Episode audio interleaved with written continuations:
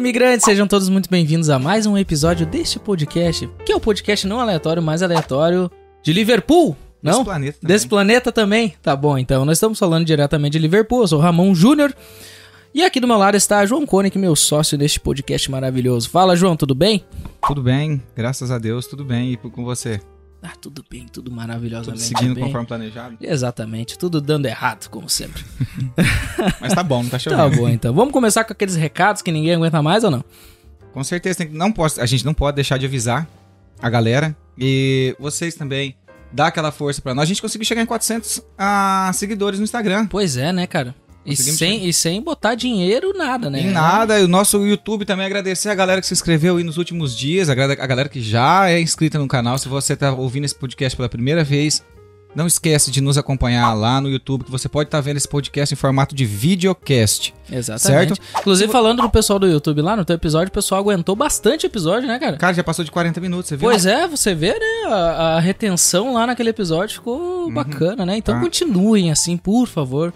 Né? Quem quiser deixar um comentário xingando a gente, fique à vontade. Né? É, a gente precisa de um hater também. Exato, cara. A gente precisa que vocês façam Talvez coisas. te- você esteja com tempo, não tá fazendo nada e queira ser um hater desse podcast, também tá liberado. Se você tem um amigo que está sem fazer nada e você pensa assim, bah, esse cara ia ser um bom hater, vai lá e fala pra ele, ó, tem um podcast que tá precisando de gente pra xingar eles, E aí você também pode estar fazendo isso lá à vontade, viu? tá bom? Então, se você quiser estar ouvindo esse podcast é, em podcast, em Você- formato de áudio. em formato de áudio, Se você já está aí, obrigado. é, você pode estar nos acompanhando lá no Spotify, no Amazon, Amazon, É, a Amazon, Amazon, Amazon, Podcasts, Google, Ah. etc. na Apple, Na Apple. Pronto. E se você não sabe aonde você quer nos ouvir também, vai lá no nosso Instagram, arroba Fala Imigrante, e você vai conseguir ver a nossa arvinha de links, a nossa Linktree. É, Linktree E lá, um linkzinho pode- no nosso perfil, lá vocês vão, vão ver Exatamente. o- Escolher o melhor lugar para você estar nos vendo ou nos ouvindo. Exatamente. E sabe, João, que eu esqueci de escrever a apresentação pra eles. Então, eu tava olhando aí, não Agora via. vai ser no improviso. Então vai lá, manda Vai ser no improviso. Gente, tá uma correria que vocês não têm noção. Hoje é uma segunda-feira, né? Depois de um shift de 12 horas aí. Toda nós semana estamos- tem isso, né? É, exatamente. Sempre dá um, dá um, um- perrengue, mas eu vou improvisar aqui. Manda bala. Eu vou improvisar. Olha, hoje nós estamos recebendo um casal lá do Rio Grande do Sul, da fronteira do Lá Rio da Grande do. Sul. Eles são mais gaúchos do que eu, com certeza, que moro próximo de Porto Alegre ali. Mas nós estamos recebendo eles, eles são empreendedores aqui no Reino Unido e eles vão ajudar a gente a entender como que funciona para abrir um negócio aqui no Reino Unido. Tá bom? Mas antes nós vamos ouvir um pouco da história deles também, até nós chegar aí ah, no atualmente aí, que é o negócio que se chama Barones. É um fast food aqui no, no em Liverpool e que diga-se de passagem, não é porque eles estão presentes aqui de corpo e, e alma, e alma, que é muito bom, muito bom mesmo, já experimentamos aí e eu gostei bastante.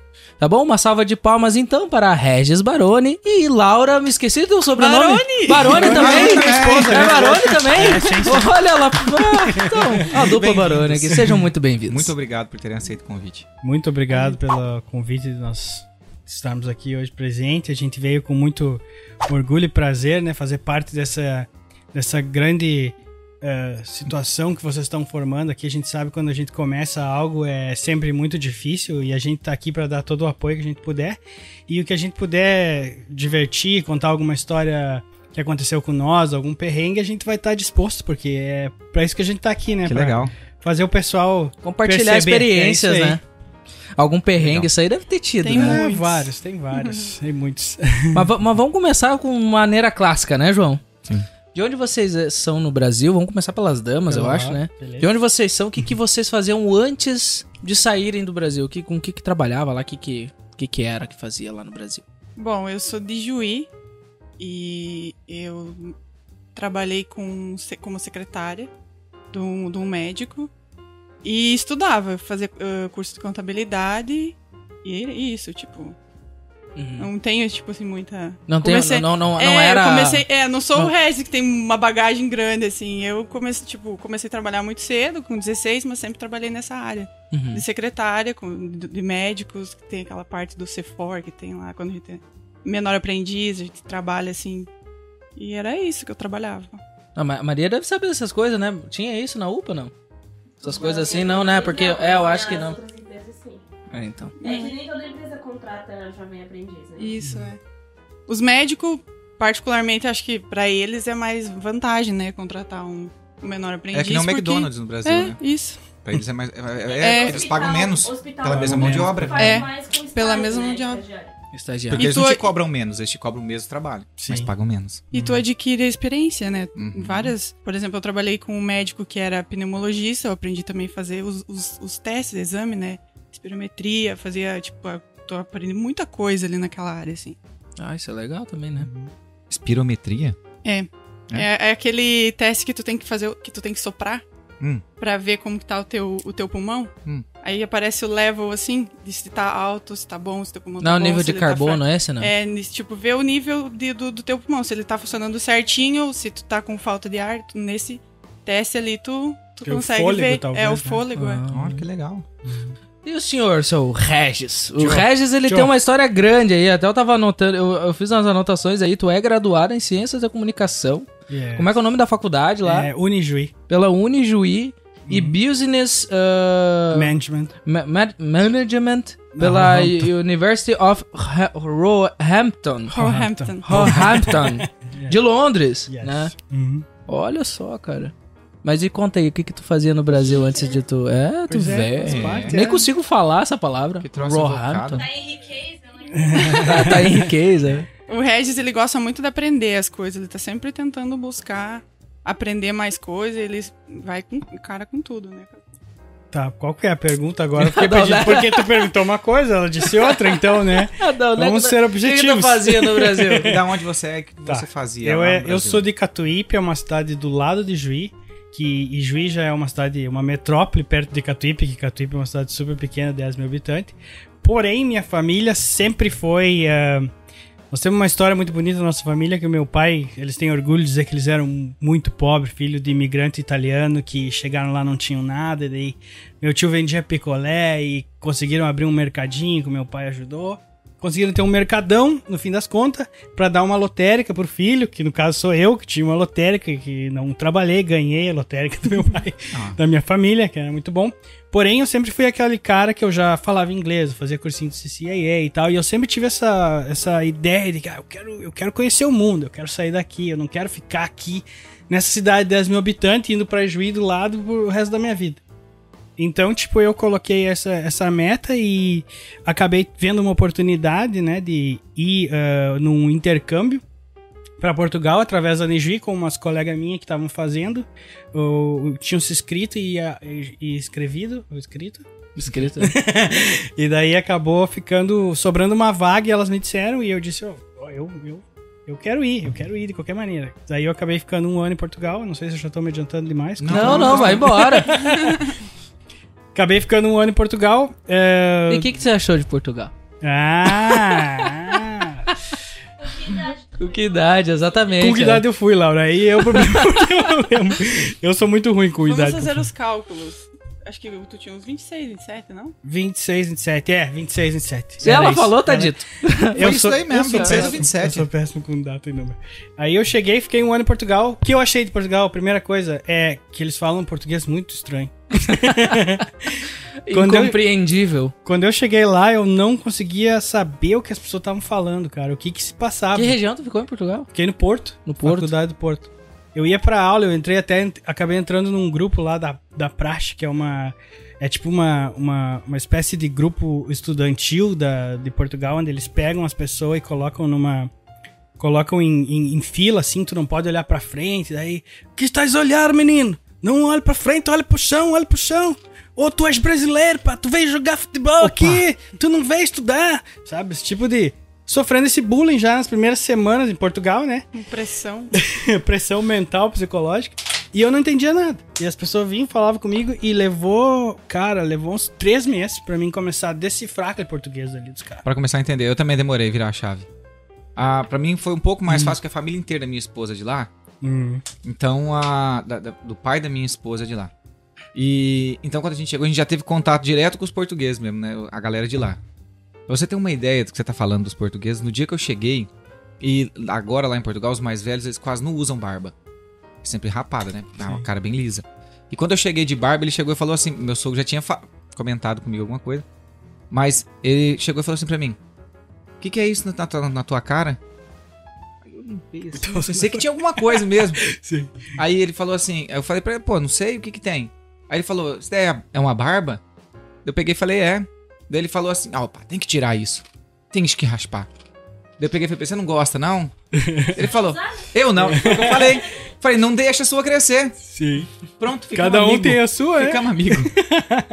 É, eu- lá, lá, lá, se tu não brigar com eles, eles não são teus Você tem que amigos. responder na altura. É que é uma Portugal, o- a questão da cultura em Portugal é diferente do Brasil, porque no Brasil a gente é muito dócil e É. sensível quando a gente fala com as pessoas. Em Portugal, muitas vezes eles são mais ríspido no, no jeito de, de É, colocar. mas, mas depende da sabe? região, do- região do, É. do Rio Grande do Sul, né? Porque o pessoal da fronteira. Mas mesmo assim, cara, a gente. Se pra nós, como gaúchos, estranhamos. Eu já vi muita gente chorando, estudante chorando lá, sabe? Menina chorando por causa do jeito como os portugueses trataram elas, que elas não estavam preparadas pra aquilo. Sabe? Tu vai pra um outro país, tu, não- tu acha que. Tu acha que Portugal é, ah, é Portugal, é Europa, vai ser tudo lindo. E daí tu chega lá, tu vê que os caras às vezes são uns ogros, né? Todo cara? mundo é super educado. E acaba chocando às vezes a Choca. pessoa. eu fiquei em choque também, eu fiquei em choque. Quando eu fui pra lá e vi como que era, falei, caramba. E era muito palavrão. Sim, é. Muito palavrão. Pra nós é palavrão, né? Pra eles é costume de, de falar. Sim, sim. É tipo o bar no Rio Grande do Sul, é tipo o piá no Paraná. E o que que acontece? Lá é, é muito palavrão e eu tenho uma filha. Sim. Então eu não queria que a minha filha é, crescesse falando aquele palavrão. Porque mesmo quando ela voltasse pro português na nossa língua, Ela ia falar. ela ia continuar falando alguns dos palavrões, é entendeu? tipo, ah, está sujo o seu rabo. É, Imagina. É, Que é, pra não falar outra coisa, né? é, porque a gente fala rabo, né? Hum. Lá eles, eles já falam direto. Não, não, eles até falam rabo lá, a gente falaria, ó, tem um, tá Ah, sujo é um pouco a sua- o seu. É, O seu sua bumbum. Traseira. Eu geralmente lá só ouvia assim, senta o cu aí. Eu falava, É, caramba, fala- fala. gente, Eles- é isso eles usam mesmo. Muita, muita, É. muita palavrão, às vezes, coisa até que a gente nem sabe o significado. E a gente fica até perdido, porque. Não, e a pior coisa é. Porque tinha uma portuguesa onde eu tava trabalhando, e a pior coisa é que eles vêm falando assim. Acho que tu tu só entende o. o- a, a- a- as, as, a- as letras, assim, né? E daí no final, não é mesmo? Poxa, Mas eu não entendi nada do que tu Ora, falou. pois. Tá a ver? Ora, puxa. É, Tais a ver. Nossa, isso aí como eu escutava isso dela. Tais a ver? Ramon, Ramon, estou falando com você? Eu, é mesmo, cara. E, e os portugueses, ele tem uns eles têm conhecimento maior da cultura brasileira do que o próprio brasileiro tem de Portugal. Porque mesmo nós achando que todo do Brasil, a gente conhece Portugal, conhece a Europa, sabe? a gente não tem noção da cultura. E os portugueses, eles têm acesso àquelas telenovelas brasileiras e tal, e tanto que tinha pessoas lá que sabiam decora o nome de novela da Globo, que eu nunca tinha ouvido falar. E eles, tão, eles consomem muito a nossa cultura. Sim, sim. consomem muita muito mais música, muita novela, como você tá falando, muita série. E o que que acontece? Esses dias tava até uma polêmica lá, porque os pais estavam reclamando que os filhos, os jovens agora, tipo, da idade da minha filha, já não falam mais o português de Portugal, estão começando a falar português do falar Brasil por brasileiro. causa do YouTube. Uhum. Graças Sim, a tava- Deus, né? Porque Estavam português reclamando. Feio. Estavam reclamando porque as crianças assistem muito Lucas Neto. Lucas Sim. Neto é um fenômeno na internet. Sim. Então as crianças estavam assistindo muito. Então já não falavam mais a relva. Estavam falando a grama. A grama. É relva grama lá. Ah, em Portugal é relva. Meu Deus. Falava o guarda-redes. Era o goleiro. O guarda-rede, guarda-redes. exatamente. É, era o- é, eles já não estavam mais falando essas coisinhas. Já estavam falando oi e Sim. não olá. Sim, é, não, é verdade. Isso, é, a influência existe e a troca, até mesmo a quantidade de pessoas, de brasileiros que tem em Portugal hoje, é uma quantidade incontável, enorme. Então eles têm esse convívio com o brasileiro de todas as partes do Brasil. Isso é uma outra coisa também sobre Portugal que ficou guardado pra mim. Eu conheci o brasileiro em Portugal. Eu conheci o cara de Minas, o cara do Nordeste, o cara de São Paulo, eu conheci em Portugal. Porque desde até então, lá no Rio Grande do Sul, eu não tinha contato com A essas mesma pessoas. coisa que eu, pelo menos aqui, é a mesma coisa. Aqui eu conheço gente de tudo quanto é canto do Brasil. Sim, tu tem. Até eu tava acesso. comentando com a Maria, depois a gente vai entrar também nisso. Mas é, foi de um outro lugar também que é de brasileiro que a gente foi. A gente não conhecia, convidaram a gente pra ir. E daí eu fiz uma reclamação, entre aspas, assim, uma sugestão, né, de uma coisa lá. E depois quando eu saí, até a Maria disse assim, nossa, mas imagina, né, se eles eh, começaram agora e tal, vão ficar escutando reclamações. Mas eu fico pensando pra vocês assim, porque tipo, por exemplo, a gente tem o X gaúcho. Sim. Imagina tu abrir um X aqui. O cara que come o X lá no Paraná, que come o X lá em Santa Catarina, É de outra diferente. maneira, o cara que come, sei lá, o Bauru, Sei. ele vai comer o, o- o X que vocês fazem, o, o- sei lá, o cachorro quente que for.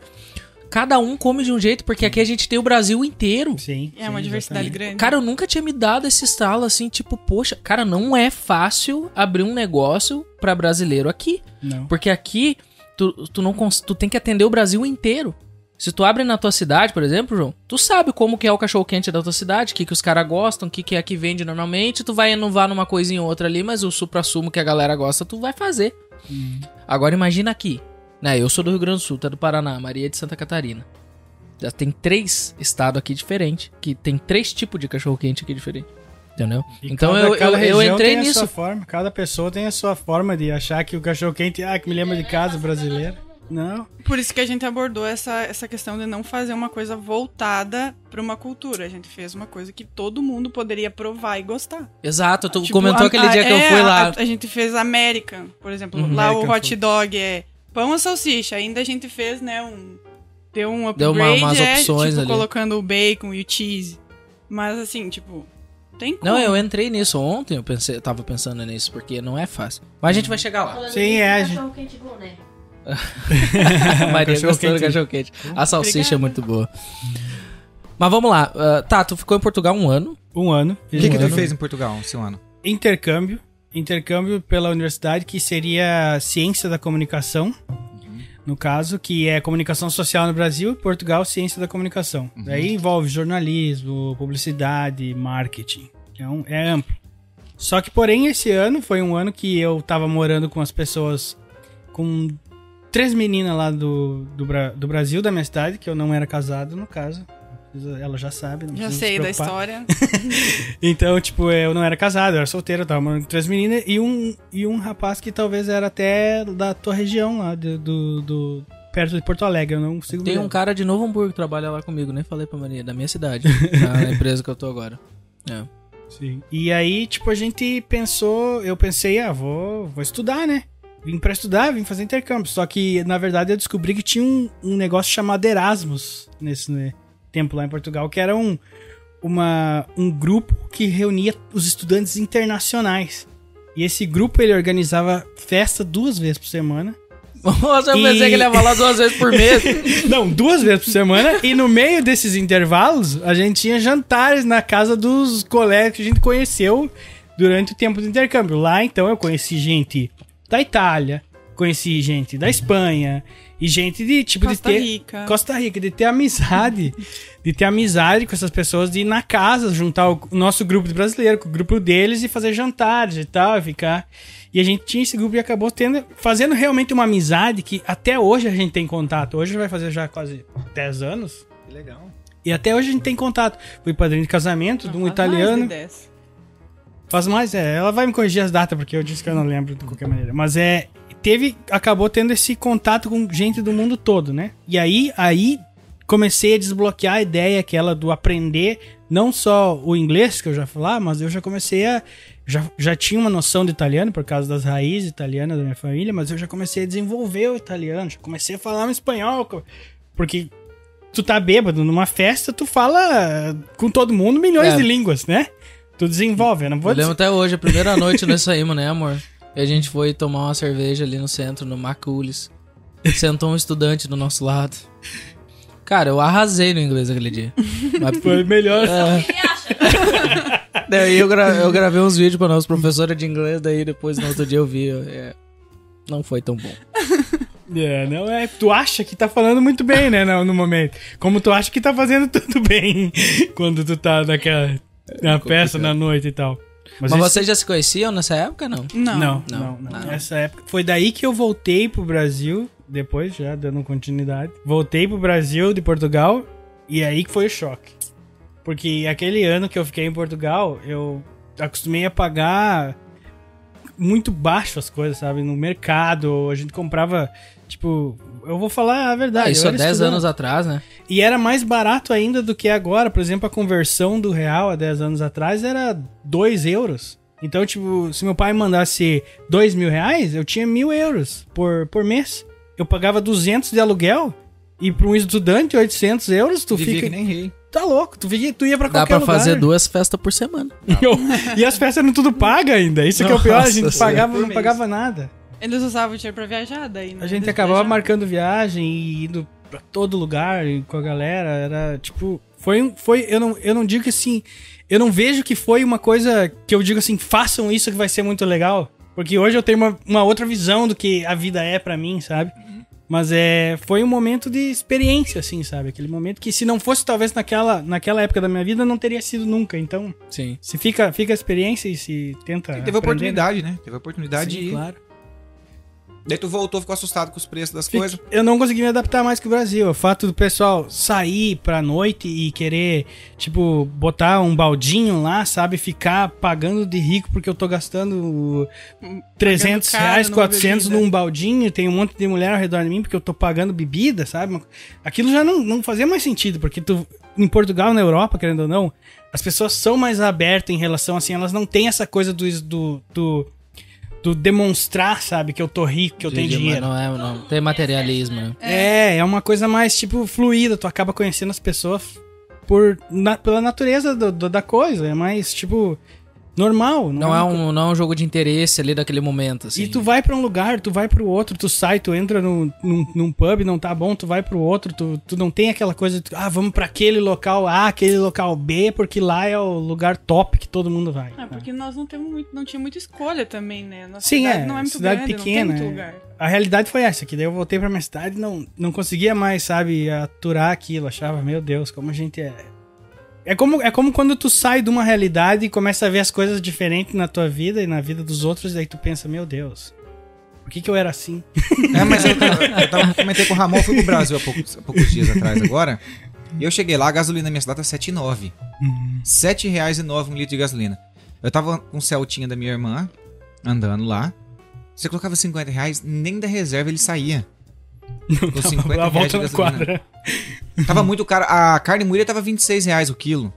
Hum. Você entendeu? Então, assim, eu fui pra lá agora. Os 10 primeiros dias é gostoso.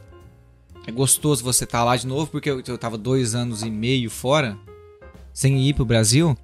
E quando você chega assim é gostoso. Mas eu vou te falar, depois de uns 15 dias que eu tava lá, eu já tinha percebido que não era mais a minha casa ali. Falei, Poxa, não é minha casa. Eu fiquei por causa da minha mãe. Eu fui pra ficar Sim. com ela e tudo. Fiquei com a minha mãe todos os dias. Mas você sente que não dá. Mesmo trocando Libra por Uhum, real. Porque eu pagava em Libra lá. Então, mesmo pagando em Libra, você via que não dava. Falava, é muito, é muito dinheiro. doído. É muito dinheiro. A Maria é a mesma coisa. Tava louco pra ir no Brasil, chegou lá, ficou. Uhum. Acho que daqui a uma semana, amor, que já tava assim, nossa, tô louco pra ir embora. Eu também falei, poxa, eu tô E pronto ela pra foi pra voltar. ficar um mês. A gente foi, quando a é gente mais foi. por causa da mãe mesmo. É, não, É, é, eu fui família. por Ficaria mais, É. por causa dela. Por causa da mãe. Nós também hoje, no caso, se a gente fosse pro Brasil, que a gente tá talvez planejando no final do ano, a gente vai exclusivamente por causa dos nossos familiares. A gente quer ir ver as pessoas. A gente não quer ir pra ver mais ninguém. Porque sair eu também não saio pra nada. Gente, é muita. Não, é como tu falou, não era mais pra mim, sabe? Não tem É, mais. E tem a ver com a, com a idade também, sabe? Tu vai crescendo, amadurece, amadurecendo, tu vai mudando certas. Porque a gente vem, como eu sempre falo pra Laura, a gente vem numa. A gente acaba sendo lançado na nossa cultura e a gente não tem noção do que acontece no resto do mundo. Ou se a gente tem outras opções. E quando tu começa a viajar, que eu acho que é, é o tópico, né? Que fala imigrante, o que o imigrante faz? Ele viaja, ele conhece lugares diferentes, ele vê pessoas vivendo vidas diferentes e começa a entender que talvez tu não é obrigado a viver de uma maneira ou de outra porque tu nasceu em um lugar. Tu pode ter uma escolha de como tu quer viver a tua vida de forma que tu seja mais feliz, mais saudável. Não precisa seguir um. Por exemplo, por exemplo, no Brasil, eu vou dar um exemplo, eu sei que muita gente vai, vai falar, né? Ah, não pode falar isso aqui, é de música, né? Música sertaneja. Tem gente que adora música sertaneja.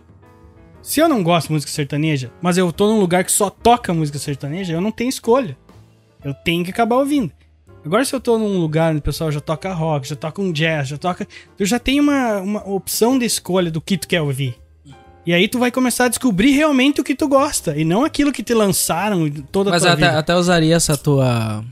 Essa tua análise aí, realmente, do tipo assim, pô, tu tá num lugar que tu gosta de sertanejo, levanta, vai pra um lugar que tem rock. Tu tem essa opção, né, na tua cidade, e por que não ter uma opção assim pra vida, como tu falou, entendeu? Uhum. Tipo, pô, Exatamente. poder mudar de país, entende? Poder conhecer outra, outras realidades. E no Brasil, uma coisa que assim que eu, que eu. Depois que eu vim pra cá, que eu comecei a enxergar, que a gente não conhece o Brasil. O João até conhece, né? Porque Sim. viajou pra caramba. Mas, tipo, a gente não conhece o Brasil, cara. O Brasil é gigante. Tem, sei lá, uns 10 países ali dentro, né? Ah, de cultura diferente, de, de, de clima diferente, de plani... de Não, de relevos diferentes. Sim. Então, ah, cara, isso aí, isso aí é muito massa, né? É, é esse poder que a gente tem aqui, ó. O- hoje o Rony, um amigo nosso, mandou uma passagem pra Maria lá, 10 euros pra ir pra França e volta. 10 libras pra ir pra França e volta, Que cara. beleza. Ida e Pessoal volta de Brasil- avião, de avião. É, então, é que a gente, eu já que gente falava. Poxa, a galera no Brasil, o dia que a gente chegou em- na França. O povo tudo, tudo doido pra vir pra cá, né? Quando a gente tava lá mesmo, falava, poxa, uma hora a gente podia ir na França. Agora que tá aqui, agora a gente não quer nem saber da França, teve uma experiência ruim É, na França. Eu gosto da Agora, França. eu não quero eu não na- gosto da França. Vou ir por causa da minha eu filha que quero quer ir ir, na... que eu não conheço ainda. E ele tá, ele tá relutando, mas eu quero ir. A gente eu quer ir quero em Paris por causa da Disney. É, Pra levar isso, minha É, filha. Isso eu quero, isso eu quero fazer também. Mas eu só vou lá por causa disso. Mas é só pra Sim. conhecer também, não. Porque com raça também. Cara, você já, você já foi, né? Sim, já eu já conhece. fui umas duas, três vezes pra, pra Quando pra você Paris. for, você vai falar com eles em inglês, eles vão te responder em francês. Eles não gostam de falar inglês, não. Aí você fala pra É igual a fala, então. Hum. eu não, não, não entendi o que você falou. Você fala inglês com eles, eles te falam em francês de novo. Daí ele pergunta, você não fala francês? Daí eu pego e falo, eu falei, não, você fala inglês? Daí ele falou, eu falo, eu falei, então fala comigo, que eu preciso resolver isso daqui. Não, mas a Maria falou na Itália, mas na Itália é o seguinte. Na Itália, eles realmente não falam inglês. É. E tu chega falando inglês com eles, eles já, eles já dizem assim, mas que cazzo? Sei in Itália, parla in italiano. Dice, ma che dici, Sim. ma che dici? Não, É. sim, em Roma, assim, os restaurantes, É, o pessoal costuma falar em inglês, Milão, né? ah, mas Fala em geral. Eles aprendem na escola, isso é É. a ignorância deles. É, não, mas em geral, o pessoal mais novo que fala inglês, de É. conseguir se falar, Mas no entendeu? Brasil, quando, quando começou os europeus migrar pro Brasil, ah, tinha uma placa, pra praticamente toda a cidade, tinha uma placa falando assim, ó, você está no Brasil, por favor, fale português. Proibindo, é, eu ouvi falar isso também. Então, Tem, tem relato histórico, Sim. né? Enquanto o Proibido. relato Mas não tem... nessa época argumento. não podia nem chegar com o nome italiano lá. Não, É, tanto que a galera, né? quando ia registrar, já pensava uma parada. era Francisco. É, já teve que pensar lá no porto, quando descia lá já mesmo, né? Sim. Então, assim, a, a gente também acha que é, mas a gente também foi ignorante lá atrás. Sim. Só que por a gente tá vivendo no século XXI e a galera ainda fazer isso, é uma ignorância que ele vem arrastando por tanto século, por tanta geração ali, que é por ele acabado. Hum, é, o, é o senso de localidade, né? É muito difícil essa. É como eu disse, essa É cultura o que senso cada- de superioridade. É, É- senso de superioridade. É, tipo, esse tipo de Senso coisa não. tu teria que entrar dentro de uma família, entendeu? Francesa, realmente, e ver o que, que o avô falava pro pai, o que, que o pai fala pro filho hoje, e o que, que eles levam, carregam. Uhum. Essa coisa, eu sei porque a minha família é italiana no Brasil e tem muita coisa que a gente carrega que hoje eu penso, opa, isso aí que o meu pai, meu, meu avô falava, isso não é legal não. Sabe, tu começa a ter uma ideia. Mas uma coisa assim que a gente curte muito, principalmente os italianos, é que eles ah, são muito patriotas, assim, e eles incentivam. Não patriota como os, os caras dos Estados Unidos, por exemplo, isso não, né? É, um Mas, tipo assim, tipo de ah, patrocínio. pô, eles incentivam, por exemplo, se tu vai ter um filho lá, eles falam, ó, esse- ele tem que aprender português, que é a língua materna dele. Né? E a mulher falou pra gente de onde é que ela era, amor, lá no hospital espanhola. Espanhola? A mulher espanhola, a Maria foi fazer, a- na recepção, foi fazer o, o- A gente foi fazer o check-in lá pro exame dela, primeiro exame da gravidez. A mulher conversando assim de boa e no final ela falou: ensina português do Brasil, né? É a Falando. língua madre, né? Porque é a tua língua mãe. Ele tem que aprender inglês, vai aprender a falar inglês, mas ele tem que saber falar e escrever muito bem português, porque é a língua de vocês. Mas na escola também eles falam. Falam, fala assim, não precisa forçar. eles falam, ah, não precisa forçar a Sofia a, a escutar coisa em inglês em casa, assistir televisão em inglês, a falar A inglês. escola vai. A escola vai ensinar. pra ela, Em casa vocês vão ensinar o português. Eles vão falar em português e vão ensinar português pra ela. A escola se responsabiliza por ensinar o Que inglês. massa, né? A minha sobrinha, ela nasceu no, Estados- ela Estados nasceu no. Brasil. Ela nasceu no Brasil, mas mudou para os Estados Unidos com Um aninho, eu um acho. aninho, é. Cara, ela fala hoje português com nós. É, o meu irmão, ele morou aqui em, eh, morou em Carlisle e foi para os Estados Unidos de volta agora. Ela fala português com nós, mas ela fala com accent, sabe? Com accent inglês. Ela sofre para falar português. Mesmo falando com os pais que viveram sempre falando português com ela. Só que o acesso dela do conhecimento, do conhecer, é Escola, tudo em né? inglês. É muito Mas a minha- tempo. a minha sobrinha também é assim. A Laura, inclusive, o nome dela. Ela tem três aninhos. Na escola só se fala inglês. É engraçadinho. Quando ela entrou, ela tinha dificuldade em se comunicar com as pessoas porque ela não sabia. Ah, eles Era acharam que ela era em muda. Hoje, ela entende mais inglês do que português. Sim. Às vezes ela dá umas trocadas, tem esse accent no- nas palavras dela em português. É engraçado que ela Mas falava é assim, ó. Muito novinha. Ela falava assim, I don't care. Tipo, eu não care. quero, I don't care. Ela falava, mistura. Nossa, às vezes quando ela vai falar umas frases é difícil, né, amor? Tu para assim, a tua tu cabeça fica. com ela, ela, na hora ela te Ela responde. responde. Ela em responde. português ela reluta. É, É o não, em bloqueio, português bloqueio, ela vai né? também, só que ela responde misturado, entendeu? Às vezes ela responde misturado. Mas olha só, daí tu voltou, quando é que vocês se conheceram nesse meio tempo aí? A gente se conheceu acho que dois anos depois que ele voltou de Portugal. Foi? acho. Foi. A Aí, gente se conheceu em ela é melhor que 2013. Não, a gente se conheceu em 2013. é. Mas foi numa baladinha? como foi, Laura? Ah, meu Vamos Deus. pular essas partes. Não, eu, não, eu lembro. Foi, eu acabei. A gente não. Não quer que Na eu- verdade, a gente, se, a gente se conheceu na internet. E Ah, depois. No Tinder? Não, Não, no Tinder. Face mesmo. Aí daí a gente ficou Ah, eu de. lembrei, posso de falar? me. De me. Da gente se encontrar, não era? Sim, eu, eu tinha um amigo meu que era músico, cabeludão, tocava reggae, tocava tudo que é coisa. E daí ele. O nome falou- dele, Armandinho. O dele é Chicão. Chicão Avelanche. O cara é, popu- é famoso na É, nossa ele região. toca ele é nos músico. barzinhos lá da Toca cidade. nos barzinhos e tal. E aí, tipo, um dia eu falei, liguei, tava o Chicão falando, aí o Chicão tava numa casa com umas meninas dançando e tal. Eu olhei, "Ô, Chicão, quem que é essas meninas aí atrás, não sei o quê. E aí tava a Laura e mais duas. e começaram a dançar na câmera e tal. Eu falei, ô, essa aí, hein? Eu tava sentada! E daí eu... Agora como Eu acho que Eu ele tava- olhou a outra. Não, eu não, tava não, eu sen- juro por sentei, Deus, eu tava fui direto. sentada- eu tava sentada na cama, Eu assim, e ele direto. começou a conversar Eu comigo. fui direto, não, eu quero falar com essa morena aí, essa aí do meio aí, que ela era morena na época. Agora- e aí, tipo, ali a gente começou. Só que desde o primeiro dia que a gente ficou, a gente deu as mãos, cara, que isso é uma coisa que a gente lembra até hoje. Desde o primeiro dia que a gente ficou junto, a, A gente não tinha deu nem as se mãos. beijado ainda. A gente deu as mãos, a gente nunca mais soltou, cara. Ah, Que Bom, olha que legal. Foi tipo um negócio assim. É. Foi, foi. Eu, eu não esperava, ela não esperava, Love foi um negócio. air. Eu não sei, é uma, foi uma coisa estranha, sabe? Quando tu sente que aquela Isso pessoa. é coisa de cidade interior no Brasil, cara. No Rio Grande do Sul. No Rio Grande do Sul. No Brasil, né? Vou garantir essa daqui porque eu não sei como é que pode.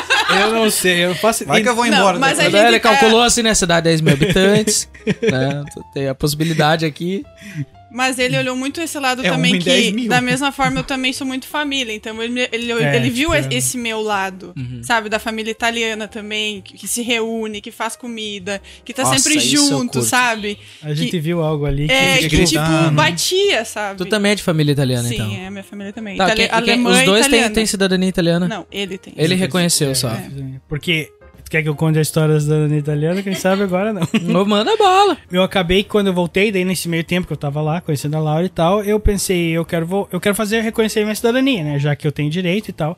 E eu acabei entrevistando meus parentes, né? Que era o pessoal Isso lá. antes de conhecer ela. Não, foi No- já, já- Na verdade, tu achou a certidão, tu tinha. Não, a certidão tu já tinha achado. Não, não Ah, tinha ok. achado. Não? Ah, eu, eu tinha Lembra? achado. Numa, eu, eu vim uma vez, nesse, nesse um ano que eu fiquei em Portugal, eh, na metade eu vim pra cá. Pro Bra... Vim pra cá, ó. Parece que eu tô falando que eu tô no Que Brasil. tá no Brasil. Fui pro Brasil e daí peguei a certidão lá, eh, acabei descobrindo com meus parentes que um parente meu tinha metade da certidão do meu bisavô numa caixa da certidão da paróquia. Aí eu fui lá pro interior de Giruá.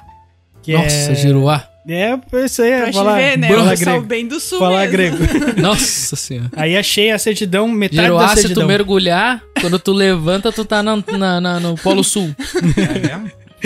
Não, não sei, eu não sei.